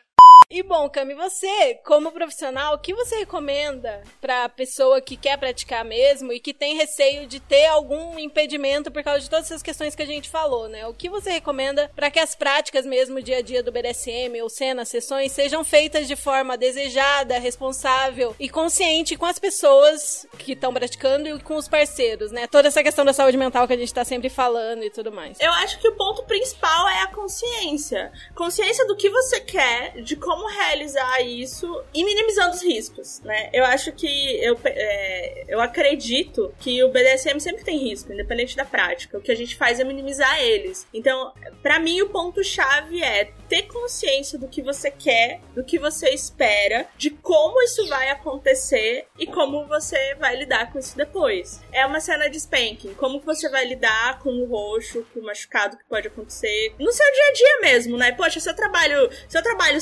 sentada, talvez no domingo à noite não seja um bom momento para eu apanhar na bunda, né? É, porque no, na segunda-feira de manhã você vai estar dolorido, mesmo que não fique marcado. Exatamente. E se, ah, mas não tem problema para mim. Ótimo aí não tem problema mesmo. É, ou então, se você vai fazer uma sessão com humilhação, é, o que você vai fazer para se sentir bem depois? E isso é uma coisa, gente, que o bottom precisa saber para saber informar pro top. Eu preciso, depois da sessão, fazer alguma coisa dentre X, Y, Z, blá blá blá, ou uma coisa bem específica, dependendo, né? Que tem pessoas que têm questões bem específicas que precisa fazer. E tudo bem, mas ter tempo para fazer isso, organizar a sessão de forma a ter o tempo para fazer o aftercare de maneira apropriada. Exatamente, eu acho, assim, dentro da minha prática, né, da minha, da minha percepção, é, são, esses são os pontos principais. Saber o que, o como, e esse como envolve minimizar risco, um ambiente seguro, um ambiente que seja de fato controlado, como vai se lidar com isso depois, e seguir a vida, né? Porque, gente, a gente é fetichista, mas a gente tem família, a gente tem gato, a gente tem trabalho, a gente tem né, uma série de, de situações que, que, que podem acontecer. E aqui uma pergunta para mim que faltou é: quais são as merdas mais frequentes e o que fazer caso elas aconteçam. Eu acho que do ponto de vista psicológico, a, a, pior merda que pode acontecer é a gente se sentir mal depois da sessão. Sentir tanto o bottom quanto o top e achar que. Tipo, se sentir mal, sabe? Tipo, ah, eu sou um lixo, ah, se sentir culpado, não sei, alguma coisa desse tipo. Bater uma bad sinistra no, no pós-sessão. Bater uma bad, exatamente. E aí eu acho que se isso acontecer, tem que sentar e conversar com pessoas adultas. Sem hierarquia, sem nada do tipo, para conversar sobre isso. Sair da cena, sair da troca de poder, né? Assim, do meu ponto de vista, isso já aconteceu comigo, de sentir extremamente mal depois de uma prática específica. E eu acho que a forma de lidar é conversar sobre. Tipo, olha, fiquei mal. Primeiro, claro, né? Tentar é, sair da bad, né? Tentar. É, isso é uma coisa muito complicada de falar, porque cada pessoa tem a bad de um jeito. Tem gente que tá na bad que quer se isolar, tem gente que tá na bad que quer conversar logo sobre isso, tem gente que precisa é de um tempo e depois para e depois conversar, né? Sobre. Então acho que conversa, conversa é a, a, a chave. Aquela novidade que a gente sempre, que a gente nunca trouxe aqui, que comunicação e conversa são as chaves pro BDSM bem feito. Exatamente. Eu não sei se vocês pensam em outro tipo de merda que pode acontecer, assim. Gatilho, liberar um gatilho. Gatilho Ai. de pânico, essas coisas também. Isso é importante falar. Eu, é, isso é importantíssimo ser falado mesmo, eu tava esquecendo. Primeiro, né, quem passa por um processo de autoconhecimento consegue identificar mais ou menos o que vai dar gatilho e o que não vai. Isso precisa ser falado na negociação. Não é negociável não se falar gatilhos. E claro que nem sempre a gente sabe o que é gatilho porque a gente só sabe que aquilo é gatilho depois que já engatilhou, né? Às vezes realmente tem situações que, que a gente não consegue, que a gente não sabe. Prever, né? E aí, é, conversar sobre como lidar, conversar sobre como geralmente você sai de uma, de uma crise de pânico. Quais são os sintomas que geralmente você tem? Claro que às vezes a gente não consegue prever, como a Kylie falou, mas a gente tem um padrão de comportamento. Quando eu não tô bem, é, eu sou grossa. Quando algum gatilho tá começando a aparecer, é, eu fico chorosa, é, eu tenho menos resistência à dor, é, eu fico vermelha, meu coração dispara. Cada pessoa tem uma série. O corpo dá sinais quando a mente não tá legal, quando, ou quando a gente tá num gatilho, tá começando a engatilhar. E eu acho que todo praticante de BDSM deve tentar ao menos se conhecer dessa forma e falar isso pro parceiro. Cara, eu, por exemplo, quando eu tô muito ansiosa, por qualquer motivo que seja, eu fico super agressiva. Às vezes, se a, a, a, o top que tá comigo, ou mesmo o bottom com quem eu tô fazendo sessão, me vê ficando agressiva, opa, talvez a Paty não esteja muito bem. De repente, meter um vermelho ali para a sessão, tá ligado? Com certeza. E isso é através da comunicação. A gente precisa comunicar as pessoas. É sobre, sobretudo sinal que o corpo dá, sinal, é, sinal de comportamento, para tentar minimizar, para tentar evitar que se chegue a uma situação de pânico ou de crise de ansiedade. Também tem isso da gente reconhecer antes, né? Por exemplo, marcamos uma sessão, eu e você, pra amanhã, domingo, às três da tarde. Deu duas e meia, você não tá muito bem. Eu acho que é importante daí a gente se ligar e falar, de repente, ah, talvez a gente precise desmarcar a sessão porque eu não tô muito legal. Todo mundo, né, ter esse entendimento de que tudo bem isso. De repente, outras formas de você reconhecer que você não tá bem. Sim, isso é olhando pra gente mesmo, né? É, é olhando pra gente mesmo e entendendo que ninguém é perfeito, que tem coisas que a gente não tem controle e que não tem como a gente ter controle. É, e, por exemplo, se eu sei que eu tenho, né, eu, eu, sou uma pessoa ansiosa e eu tenho algumas crises, eu já tive algumas crises de ansiedade. O que que eu faço para lidar com a minha crise de ansiedade? Eu coloco heavy metal no último volume no fone de ouvido e fico ouvindo ali até me acalmar. Isso me acalma, isso funciona comigo. Cada pessoa tem o que funciona para acalmar. Né? Tem gente que vai meditar. Gente, eu meditar, eu fico, eu fico putaço.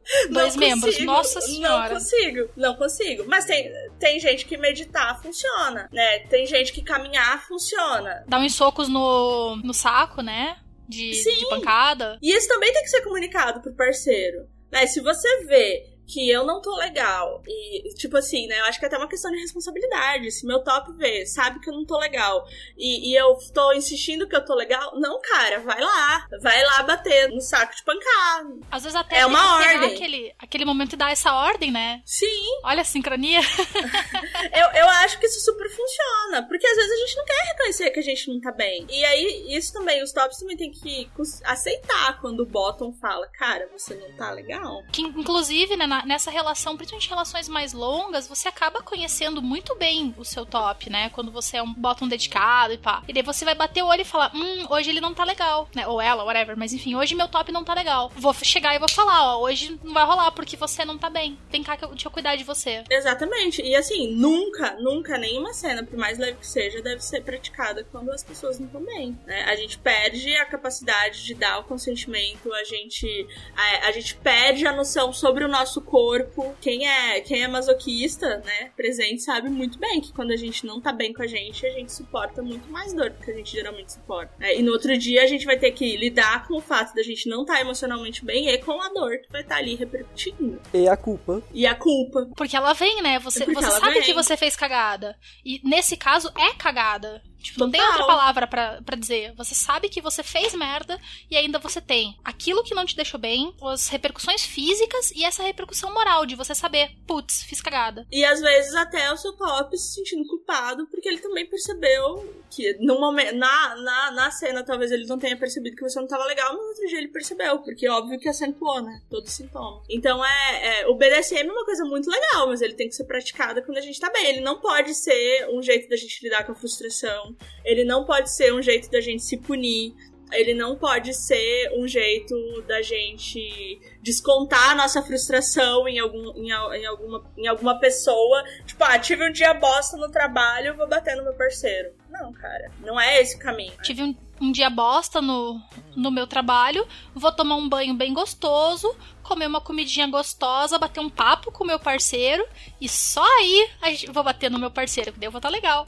Exatamente, né? Então eu fico muito preocupada, assim, quando você. Até vocês comentaram, né? Quando as pessoas falam, ah, eu, eu gosto de apanhar até chorar, mas esse chorar é por quê? É, eu, assim, é, eu entendo que às vezes a gente chora de prazer, eu mesmo faço isso direto.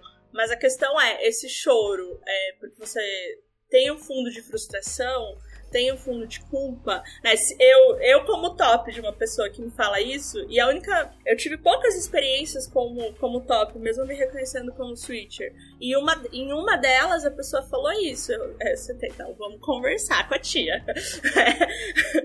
Por que, que você gosta disso? Qual é a sensação que isso te dá? Porque se for por culpa, por frustração, isso não vai acontecer. A gente não vai fazer uma cena assim. Eu acho uma cena de o top fazer um impact play, né? Os jogos de impacto no bottom e no final culminar com o bottom chorando ali, eu acho que ela tem um. para mim é uma coisa que tem um atrativo muito legal, ainda mais se rolar do, do top lamber, assim, a lágrima na cara do uhum. bottom e tal. Rola essa fantasia bem específica aqui na minha cabeça. Mas aí, tipo, é aquela coisa, né? Dentro do ambiente criado na sessão, daquele momento, daquele mind space, né? Daquele é, espaço mental mesmo de troca de poder, eu acho que isso pode ser muito saudável. Agora, Sim. se tiver um fundo, né? Um viés assim de, ah, eu tive um dia bosta, ou eu não tô muito legal, uma, alguma coisa de alguma culpa que eu quero espiar, eu acho que vai dar bosta. Mesmo eu, como leiga, eu acho que isso tem um potencial, um índice VDM gigantesco. É, e, e, e qualquer prática BDSM tem um índice de, de, de, de merda, de merdabilidade ali bem alto no, quando a gente tá falando de, de gatilhos, né? É, então por isso que eu acho que a gente tem que ter o cuidado esse cuidado de entender por que as coisas acontecem, porque a gente nunca vai ter uma resposta exata do porquê a gente sente tesão nisso, mas buscar entender diminui esse, esse coeficiente de merdabilidade. E claro que quando a gente fala de culpa, a gente não tá falando da questão de uma dinâmica de disciplina, onde realmente existe uma punição, né? E se existe uma punição, existe uma culpa, mas é uma culpa dentro do jogo, né? Eu, eu também acho muito excitante cenas onde o, o Bottom chora, eu acho, independente do tipo de cena, eu acho isso muito legal de, de fazer, de, sim, de ver. Só que eu acho que isso tem que ser muito bem conversado. Eu acho que num, num, num contexto onde envolve disciplina, acho que é mais fácil, né, disso acontecer né? Uma cena de punição, por exemplo. E eu acho que é, é legal, né? De repente, rolar isso no, nesse tipo de cena. Não sei, na minha cabeça isso funciona muito bem em casa, né? Com o tipo de play. Mas numa cena estrita de, estritamente de SM, né? De apenas sadismo, apenas masoquismo, eu acho que não cabe. Eu acho que ficaria estranho isso acontecer. E talvez tenha um outro viés, né? De fora da, do contexto BD. Né, minha opinião é que depende da consciência que os praticantes vão ter daquilo. Porque pode ser que a pessoa chegue com esse ponto de vista, tipo, me destrói até eu chorar. Por quê? Ai, só porque eu quero. Porque me dá tesão. E pode ter gente que assim, tipo, ai, eu tô, eu tô sentindo, eu tô, eu tô com a terapia em dia, tá tudo bem, mas eu tô sentindo que eu tô com um choro engasgado e eu acho que vai me ajudar essa cena, mas eu sei por que que eu quero isso. Porque me dá tesão é uma resposta super válida pra, pra qualquer prática. É, eu acho que é uma resposta válida. Agora, ah, porque eu tô chateada, porque eu tô irritada, porque eu tô. Não sei com ódio do mundo. Que nem gente que, que quer descer a mão numa surra porque tá puto com outra coisa. Tipo, gente, não. Você não bate porque você tá puto. Tive Exatamente. uma semana ruim. Vamos fazer uma cena de jogos de impacto. Vou descontar no meu bottom. Tipo, não, cara. Não, cara, não, não é isso. com isso. Mas, ó, vamos falar. Eu já vi ao vivo, cara a cara, gente falando isso. E eu reprovo totalmente esse tipo de comportamento. Eu acho que a gente cai, cai num, num abuso. É, eu acho que se você tem um dia, teve um dia, você é top, teve um dia bosta, o máximo que você pode fazer é chegar em casa e pedir pro seu bottom te fazer uma comida, te fazer uma massagem, é, te servir para quem tem tesão nisso. E tá lindo, sabe? Você tá jogando, tá, tá tendo a, a relação ali que você gosta, mas de, de uma forma saudável. Aqui, duas coisas que, principalmente para as pessoas da primeira vez ou que vai fazer alguma coisa mais intensa, é normal ficar nervoso, isso te dá um mal-estar. Isso eu conto por mim mesmo que eu, eu, sinto minha ansiedade no meu estômago. Se é uma coisa que eu tô muito ansioso, meu estômago ele vai estar tá gritando assim. Aí eu sei que eu preciso chegar antes, estar um pouco antes com a pessoa, a gente se acalmar. Aí eu vou no banheiro fazer os, os pipis e tal, e aí volta. E agora uma provocação para todo mundo. E se, se uma pessoa pedir para fazer cena de bolsominion? Fazer uma cena de humilhação? Não tenho maturidade para isso, vou descontar minha raiva. Vou colocar como limite. limite rígido. Você lembra, Lene, que a gente tinha conversado, inclusive, para fazer uma cena dessas? Já faz mais de ano isso, acho que foi 2019, que a gente comentou que a gente ia fazer com um amigo nosso e que a gente ia fazer uma cena de humilhação com ele, chamando ele de eleitor do Bolsonaro. Mas era uma piada, né? Até porque a pessoa não era mais. Mas não, mas a piada roleplay, roleplay de eleitor do Bolsonaro. Roleplay. Numa cena de humilhação, você chamar o Bottom seu eleitor do Bolsonaro. Não. Nossa senhora. Isso é limite rígido. Limite rígido. não. A, a, a, pessoa só escuta um vermelho, aí depois escuta um comunista, aí fica como? Não, gente, isso é uma coisa. Existem poucas coisas que me tiram do sério. Agora, política não dá, velho. A política atual do Brasil tá. Ela, assim, ela é limite rígido pra mim, pelo amor de Deus. Eu falei brincando, mas eu devo fazer uma cena. A gente tá negociando que uma pessoa teve uns estresses com o Mercado Livre e talvez a gente brinque como atendente do Mercado Livre. Legal. Ai, que massa. Mas assim.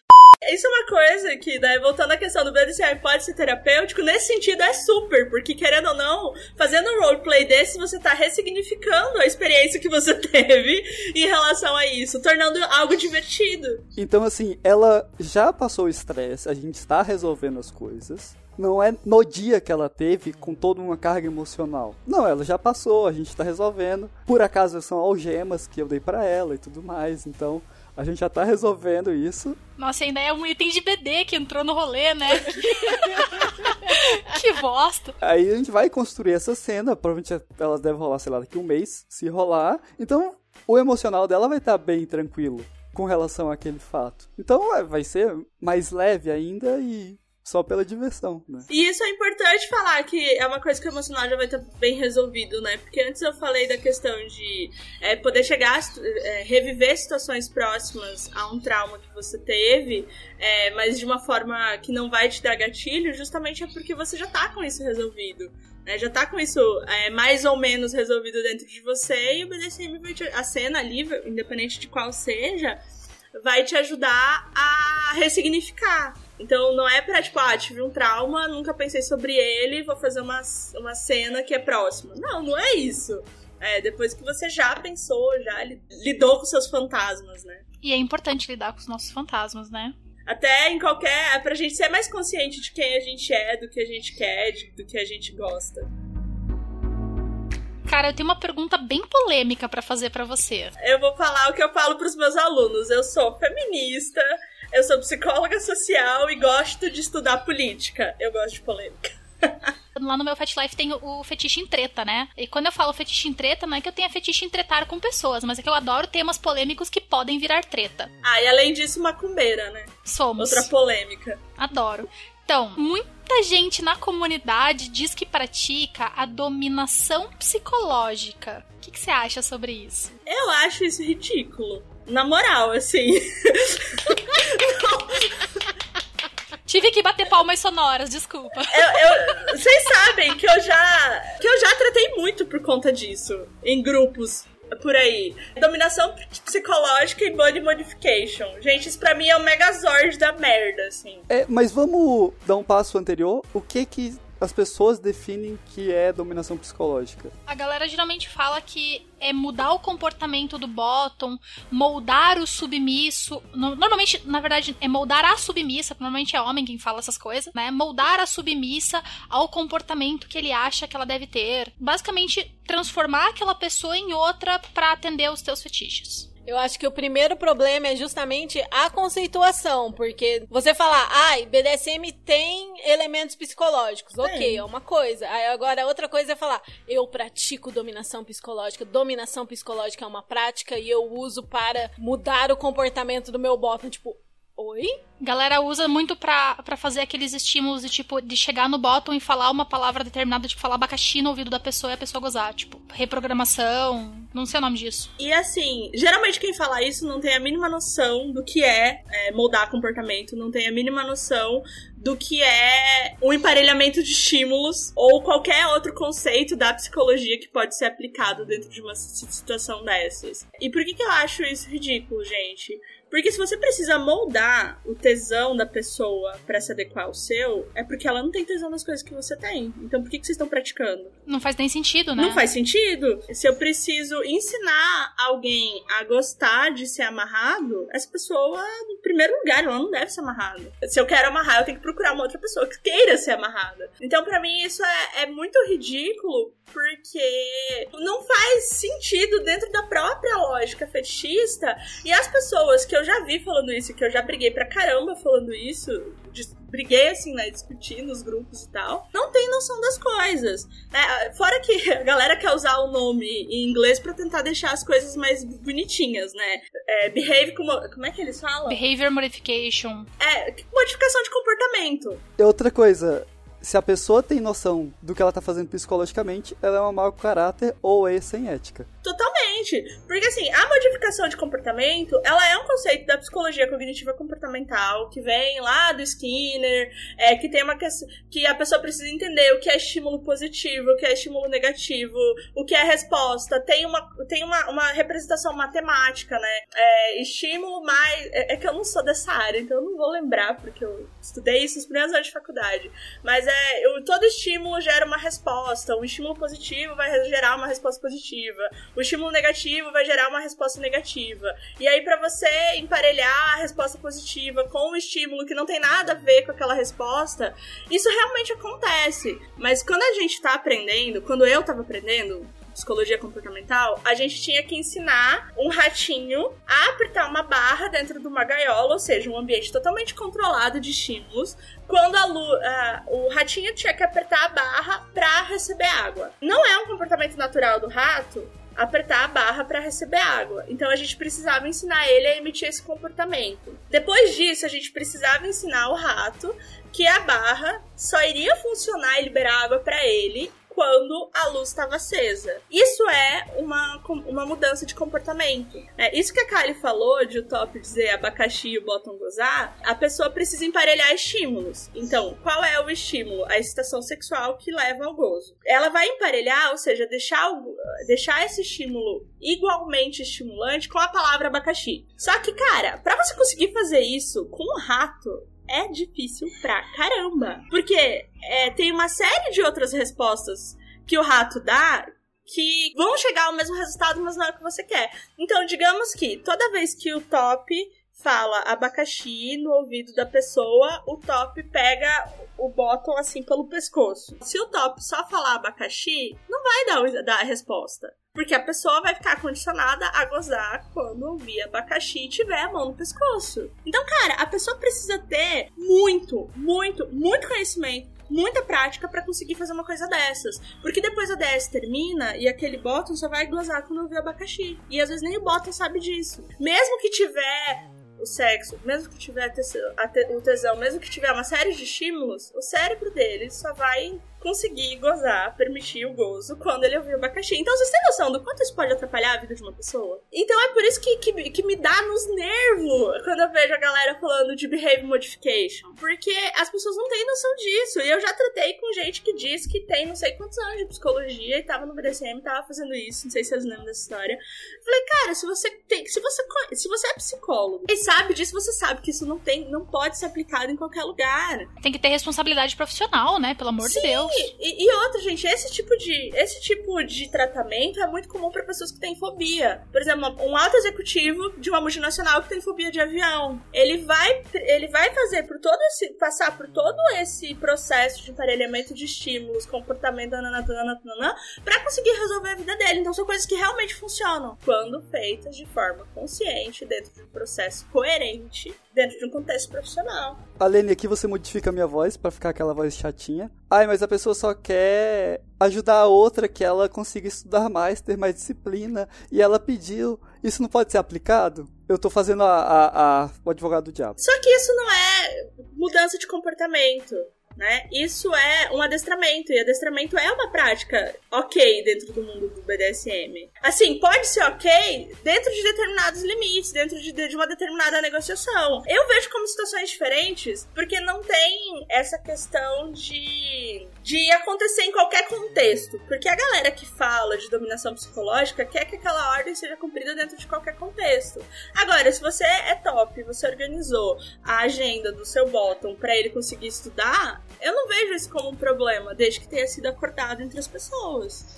Então, eu, por exemplo, eu tenho a tarefa, né, de eu tenho que ir pra academia de segunda a sexta. É, quando eu tava no meu processo de mestrado, é, que foi na época que, que eu tive uma, uma DS 24x7 com o Renan, foi super útil, assim, é, as ordens dele para eu conseguir finalizar minha dissertação, porque eu tava tendo. Eu passei por um processo de bloqueio muito grande. É, só que foi algo que eu falei pra ele, cara, me dá a ordem e me dá um castigo se eu não conseguir. Porque sozinha eu não tô dando conta de fazer isso.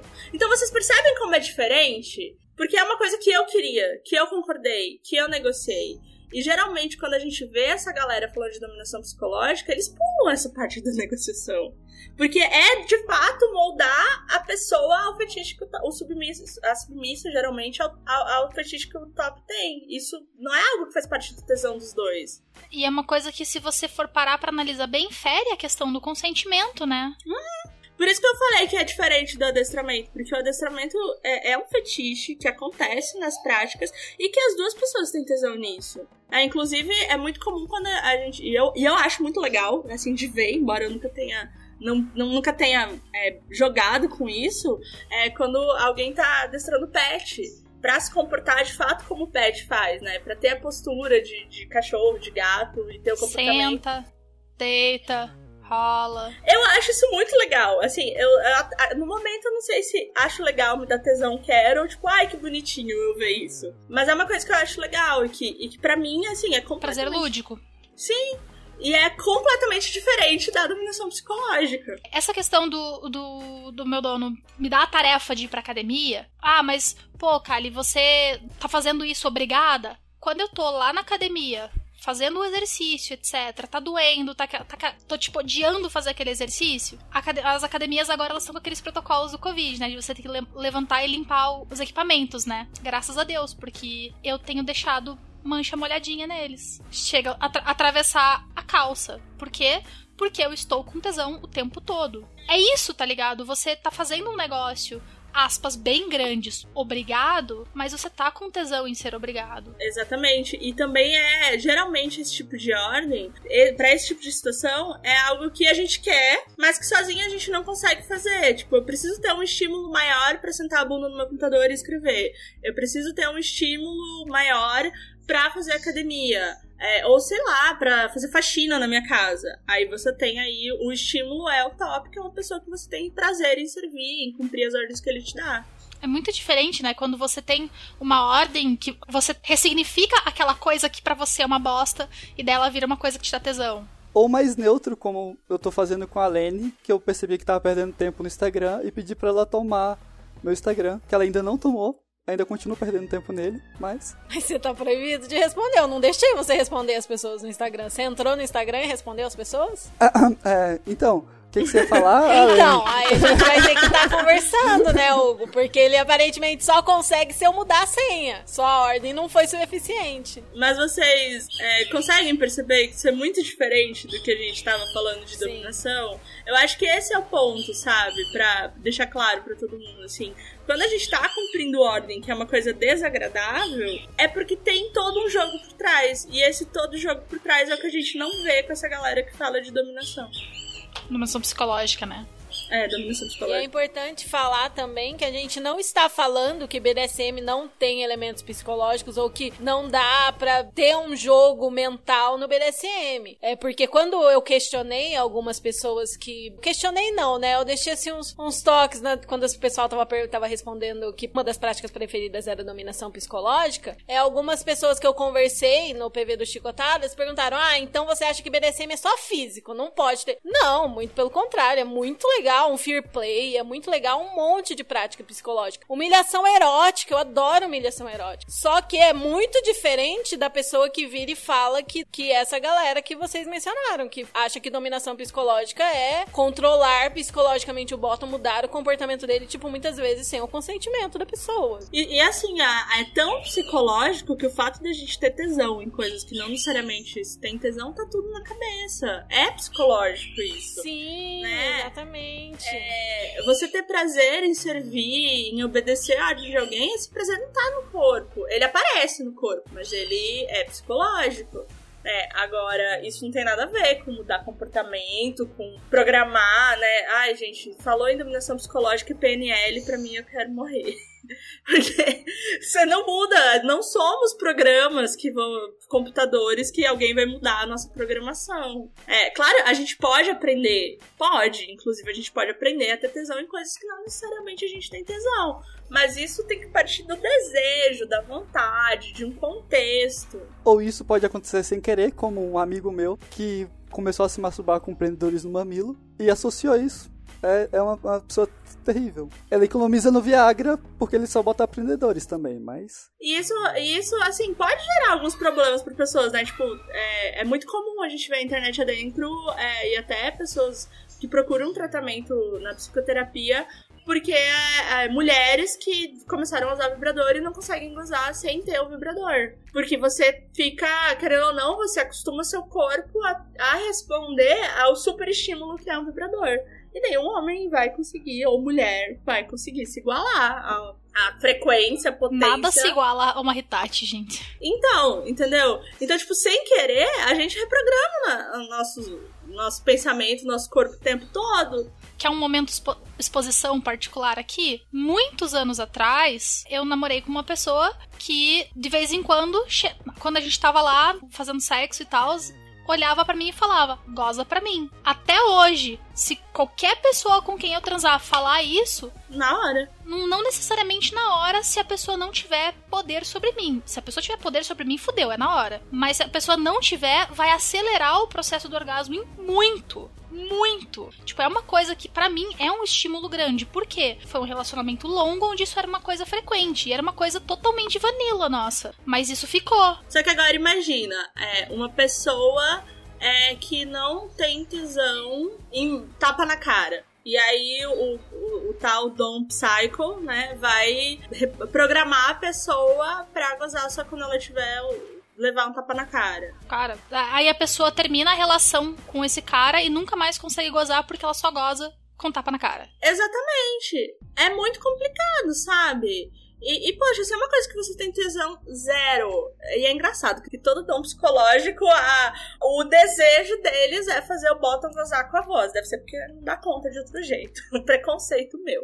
Essa pessoa que tá se, se submetendo a isso, sabe o que isso significa? Sabe que ela vai ter dificuldade de gozar de outra forma? Quando, se ele pensar, se, se essa relação terminar, ele vai ter o cuidado de extinguir esse comportamento? Não vai, cara, porque se fosse uma pessoa ética, não faria isso. Esse é o ponto, sabe? Porque realmente, cara, é muito difícil. São anos de terapia para você conseguir se livrar de um estímulo que foi emparelhado desse jeito. É, é muito irresponsável, né? É muito, muito irresponsável. irresponsável. Muito, é, nossa, terrível, eu acho terrível. E é por isso que eu brigo tanto. Brigamos. Né? Se for no, nos grupos que a gente está juntas, brigamos. Eu perco até minha paciência de falar com esse povo, porque eu acho muita irresponsabilidade, cara. Já é de uma irresponsabilidade tremenda se você não conhece algo que você quer pôr em prática. Agora, se você conhece e ainda assim tá pondo em prática, fica pior. Cara, até uma coisa assim, né? É, você falou que perde a paciência. Eu já fui abordada no passado por bottoms que falavam assim: ah, minhas práticas favoritas são blá, blá, blá, blá e dominação psicológica. Brochei total. Na hora que eu li aquilo, o bottom podia ser perfeito em todos os outros aspectos. Eu brochava completamente. Daí a pessoa espera coisas de mim que eu não vou entregar. Eu parto do pressuposto que a, que a definição da pessoa pode ser diferente. Eu pergunto Sim. a definição da pessoa. Aí eu brocho na hora. Eu não consigo nem ler isso sem brochar. É gatilho de brochada.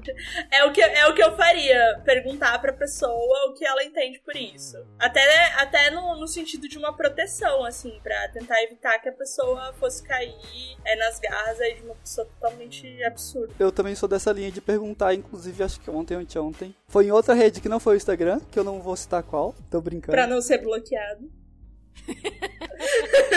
pela, pela Lene. Eu, eu, já vou ser punido, né? Foi no Instagram sim. Que ela comentou, ah, mas ah, se tal coisa era dominação psicológica. perguntei, ah, mas o que, que você entende de dominação psicológica? Ela não soube. falei, olha, eu tenho um termo que é tirado do meu cu, que eu chamo de condução psicológica, que é aquilo que um filme de terror faz com você. Aquela é musiquinha, que é aquele, aquele clima, mas eu chamo isso de condução psicológica, que é, no fundo, é só criar o clima ou criar um personagem. Não tem nada a ver com de dominação psicológica, nada do tipo. Eu chamaria isso de, de criar o setting, que é criar o ambiente, favorecer as situações É, é virar a chavinha. Uhum. Exemplos clássicos. Eu gosto muito de, por exemplo, eu tenho três playlists de, de BDSM e Shibari em geral. Eu gosto de utilizar elas quando eu tô amarrando. Por quê? Porque daí quando eu estou amarrando, eu entro naquele processo lento de condução, eu entro naquela vibe. E o Bottom vai entrar junto comigo, porque ele também tá ouvindo o mesmo estímulo. E eu acho que isso é componente psicológico. É, outra questão é quando os envolvidos, né, moram juntos e, e vai virar, tipo, do nada vira. Não é, não é do nada, mas passa pra relação de dominação. Tipo, por exemplo, daqui de casa mesmo. É, às vezes a gente, sei lá, tá no almoço de domingo. Ah, amor, serve lá pra mim. Não, você tá louco? Né? Ele falando pra mim, aí eu falo, você tá louco? Você tem duas pernas, você tem dois braços, vai lá e serve teu prato. Não, vai lá e me serve. Agora, pronto, virou. A, a partir daquele momento a gente tá, passa a ter um, um componente ali de, de hierarquia E eu acho isso muito legal. E isso é totalmente psicológico, só que é algo que foi conversado, negociado. E que óbvio que isso não vai acontecer quando não tiver um contexto adequado para isso. É, não é algo que vai acontecer num dia bosta, num dia que eu tô mal, num dia que eu tenho que trabalhar, ou qualquer coisa desse tipo. Ah, e os dois, no momento que acontece, estão cientes do que está acontecendo e do porquê está acontecendo. Não é uma coisa que é feita sem o seu conhecimento, né? É, o que é essa questão da, da dominação psicológica parece que a galera quer ter o personagem lá, o Alex Alex do Laranja Mecânica, né? Tocou uma música, a pessoa vai passar a se comportar totalmente do jeito que eu quero. Não, cara, isso fere todas as noções de consentimento. É possível fazer, mas perde todas as noções de consentimento. Isso é crime, inclusive. Gente, eu amei esse episódio! Amei! Dá vontade de ficar mais várias horas conversando aqui, tá. mas já passou bastante do nosso prazo, então vamos Seguindo Verdade. para nossas chicotadas. Quase duas horas e quarenta, né, de gravação, meu Deus! Sim, eu tô achando que esse episódio vai bater as duas horas, hein? Porque foi muito conteúdo, tá muito interessante, não vai dar pra ficar cortando, não. Isso que eu pensei também. Mas muito conteúdo incrível, meu Deus, que episódio. Muito obrigada, Cami. Nossa muito senhora, obrigada. cara, tô apaixonada por esse episódio Ai, e olha que, que ele nem saiu ainda. E eu vou ouvir ele de novo quando sair. Quais são as chicotadas do dia de vocês? Ah, eu queria recomendar o Instagram da Larissa, né? Larissa.s.r.pombo, que é sobre sexualidade. Ela fala sobre BDSM, acho que ela já se formou na área de sexualidade e eu acho incrível o trabalho dela. Tava vendo muita coisa dela essa semana, né? Porque eu acho pertinente com o tema. Eu queria deixar essa recomendação e um beijo maravilhoso para ela e dizer que estou com saudades. Sim, beijo para ela. Ela faz bastante live, né? Ela tem bastante conteúdo de live registrado lá, vale a pena dar uma olhada. Sim, sim. A Lene pediu para mim não indicar um filme, então eu não vou indicar Tangerines, de 2013. eu vou cortar a sua indicação. Brett do Eu caralho. nem sei que filme é esse, eu nem entendi o nome. Não vou botar na descrição. Tangerines, Tangerinas em inglês, que é um filme de guerra muito bom, que não tem nada a ver com BDSM, mas é muito legal. Se a editora deixar, eu vou, eu vou não indicar uma série, mas minha chicotada de hoje é bem adulta e nada BDSM, que é crianças olhem a validade da sua CNH porque ela vence a cada cinco anos e às vezes você pode se enrolar por conta disso. A cara da Lene quando eu falei da minha não dica foi impagável. Tendo aquela editora. Mas ela pode colocar isso no stories depois. Eu vou indicar um podcast. Eu tava entre um podcast mais leve, um podcast mais pesado. Vou pro podcast leve, deixo indicação do mais pesado pra um outro dia. Que é o podcast que chama Não Inviabilize, da Deia Freitas. Ela conta histórias, é super, super divertido. Tem episódio que você chora, tem episódio que você ri, tem episódio que você faz os dois, tem episódio que você tem muita raiva. E é ótimo, eu adoro. Ouçam Não Inviabilize em todos os agregadores. Bom, eu vou indicar, obviamente, crianças façam terapia. né? Tome, beba água, tome sol e faça terapia, porque somos plantinhas com emoções complicadas. Tem, eu não tenho como eu não indicar, gente, o site de contos do Lild que eu falei lá no começo, que é o www.cisnas.com.br. Quem gosta de conteúdo adulto e conteúdo de horror, vá, só vá, porque inclusive é uma forma da gente é, valorizar é, os escritores brasileiros, que tem muita gente boa aqui.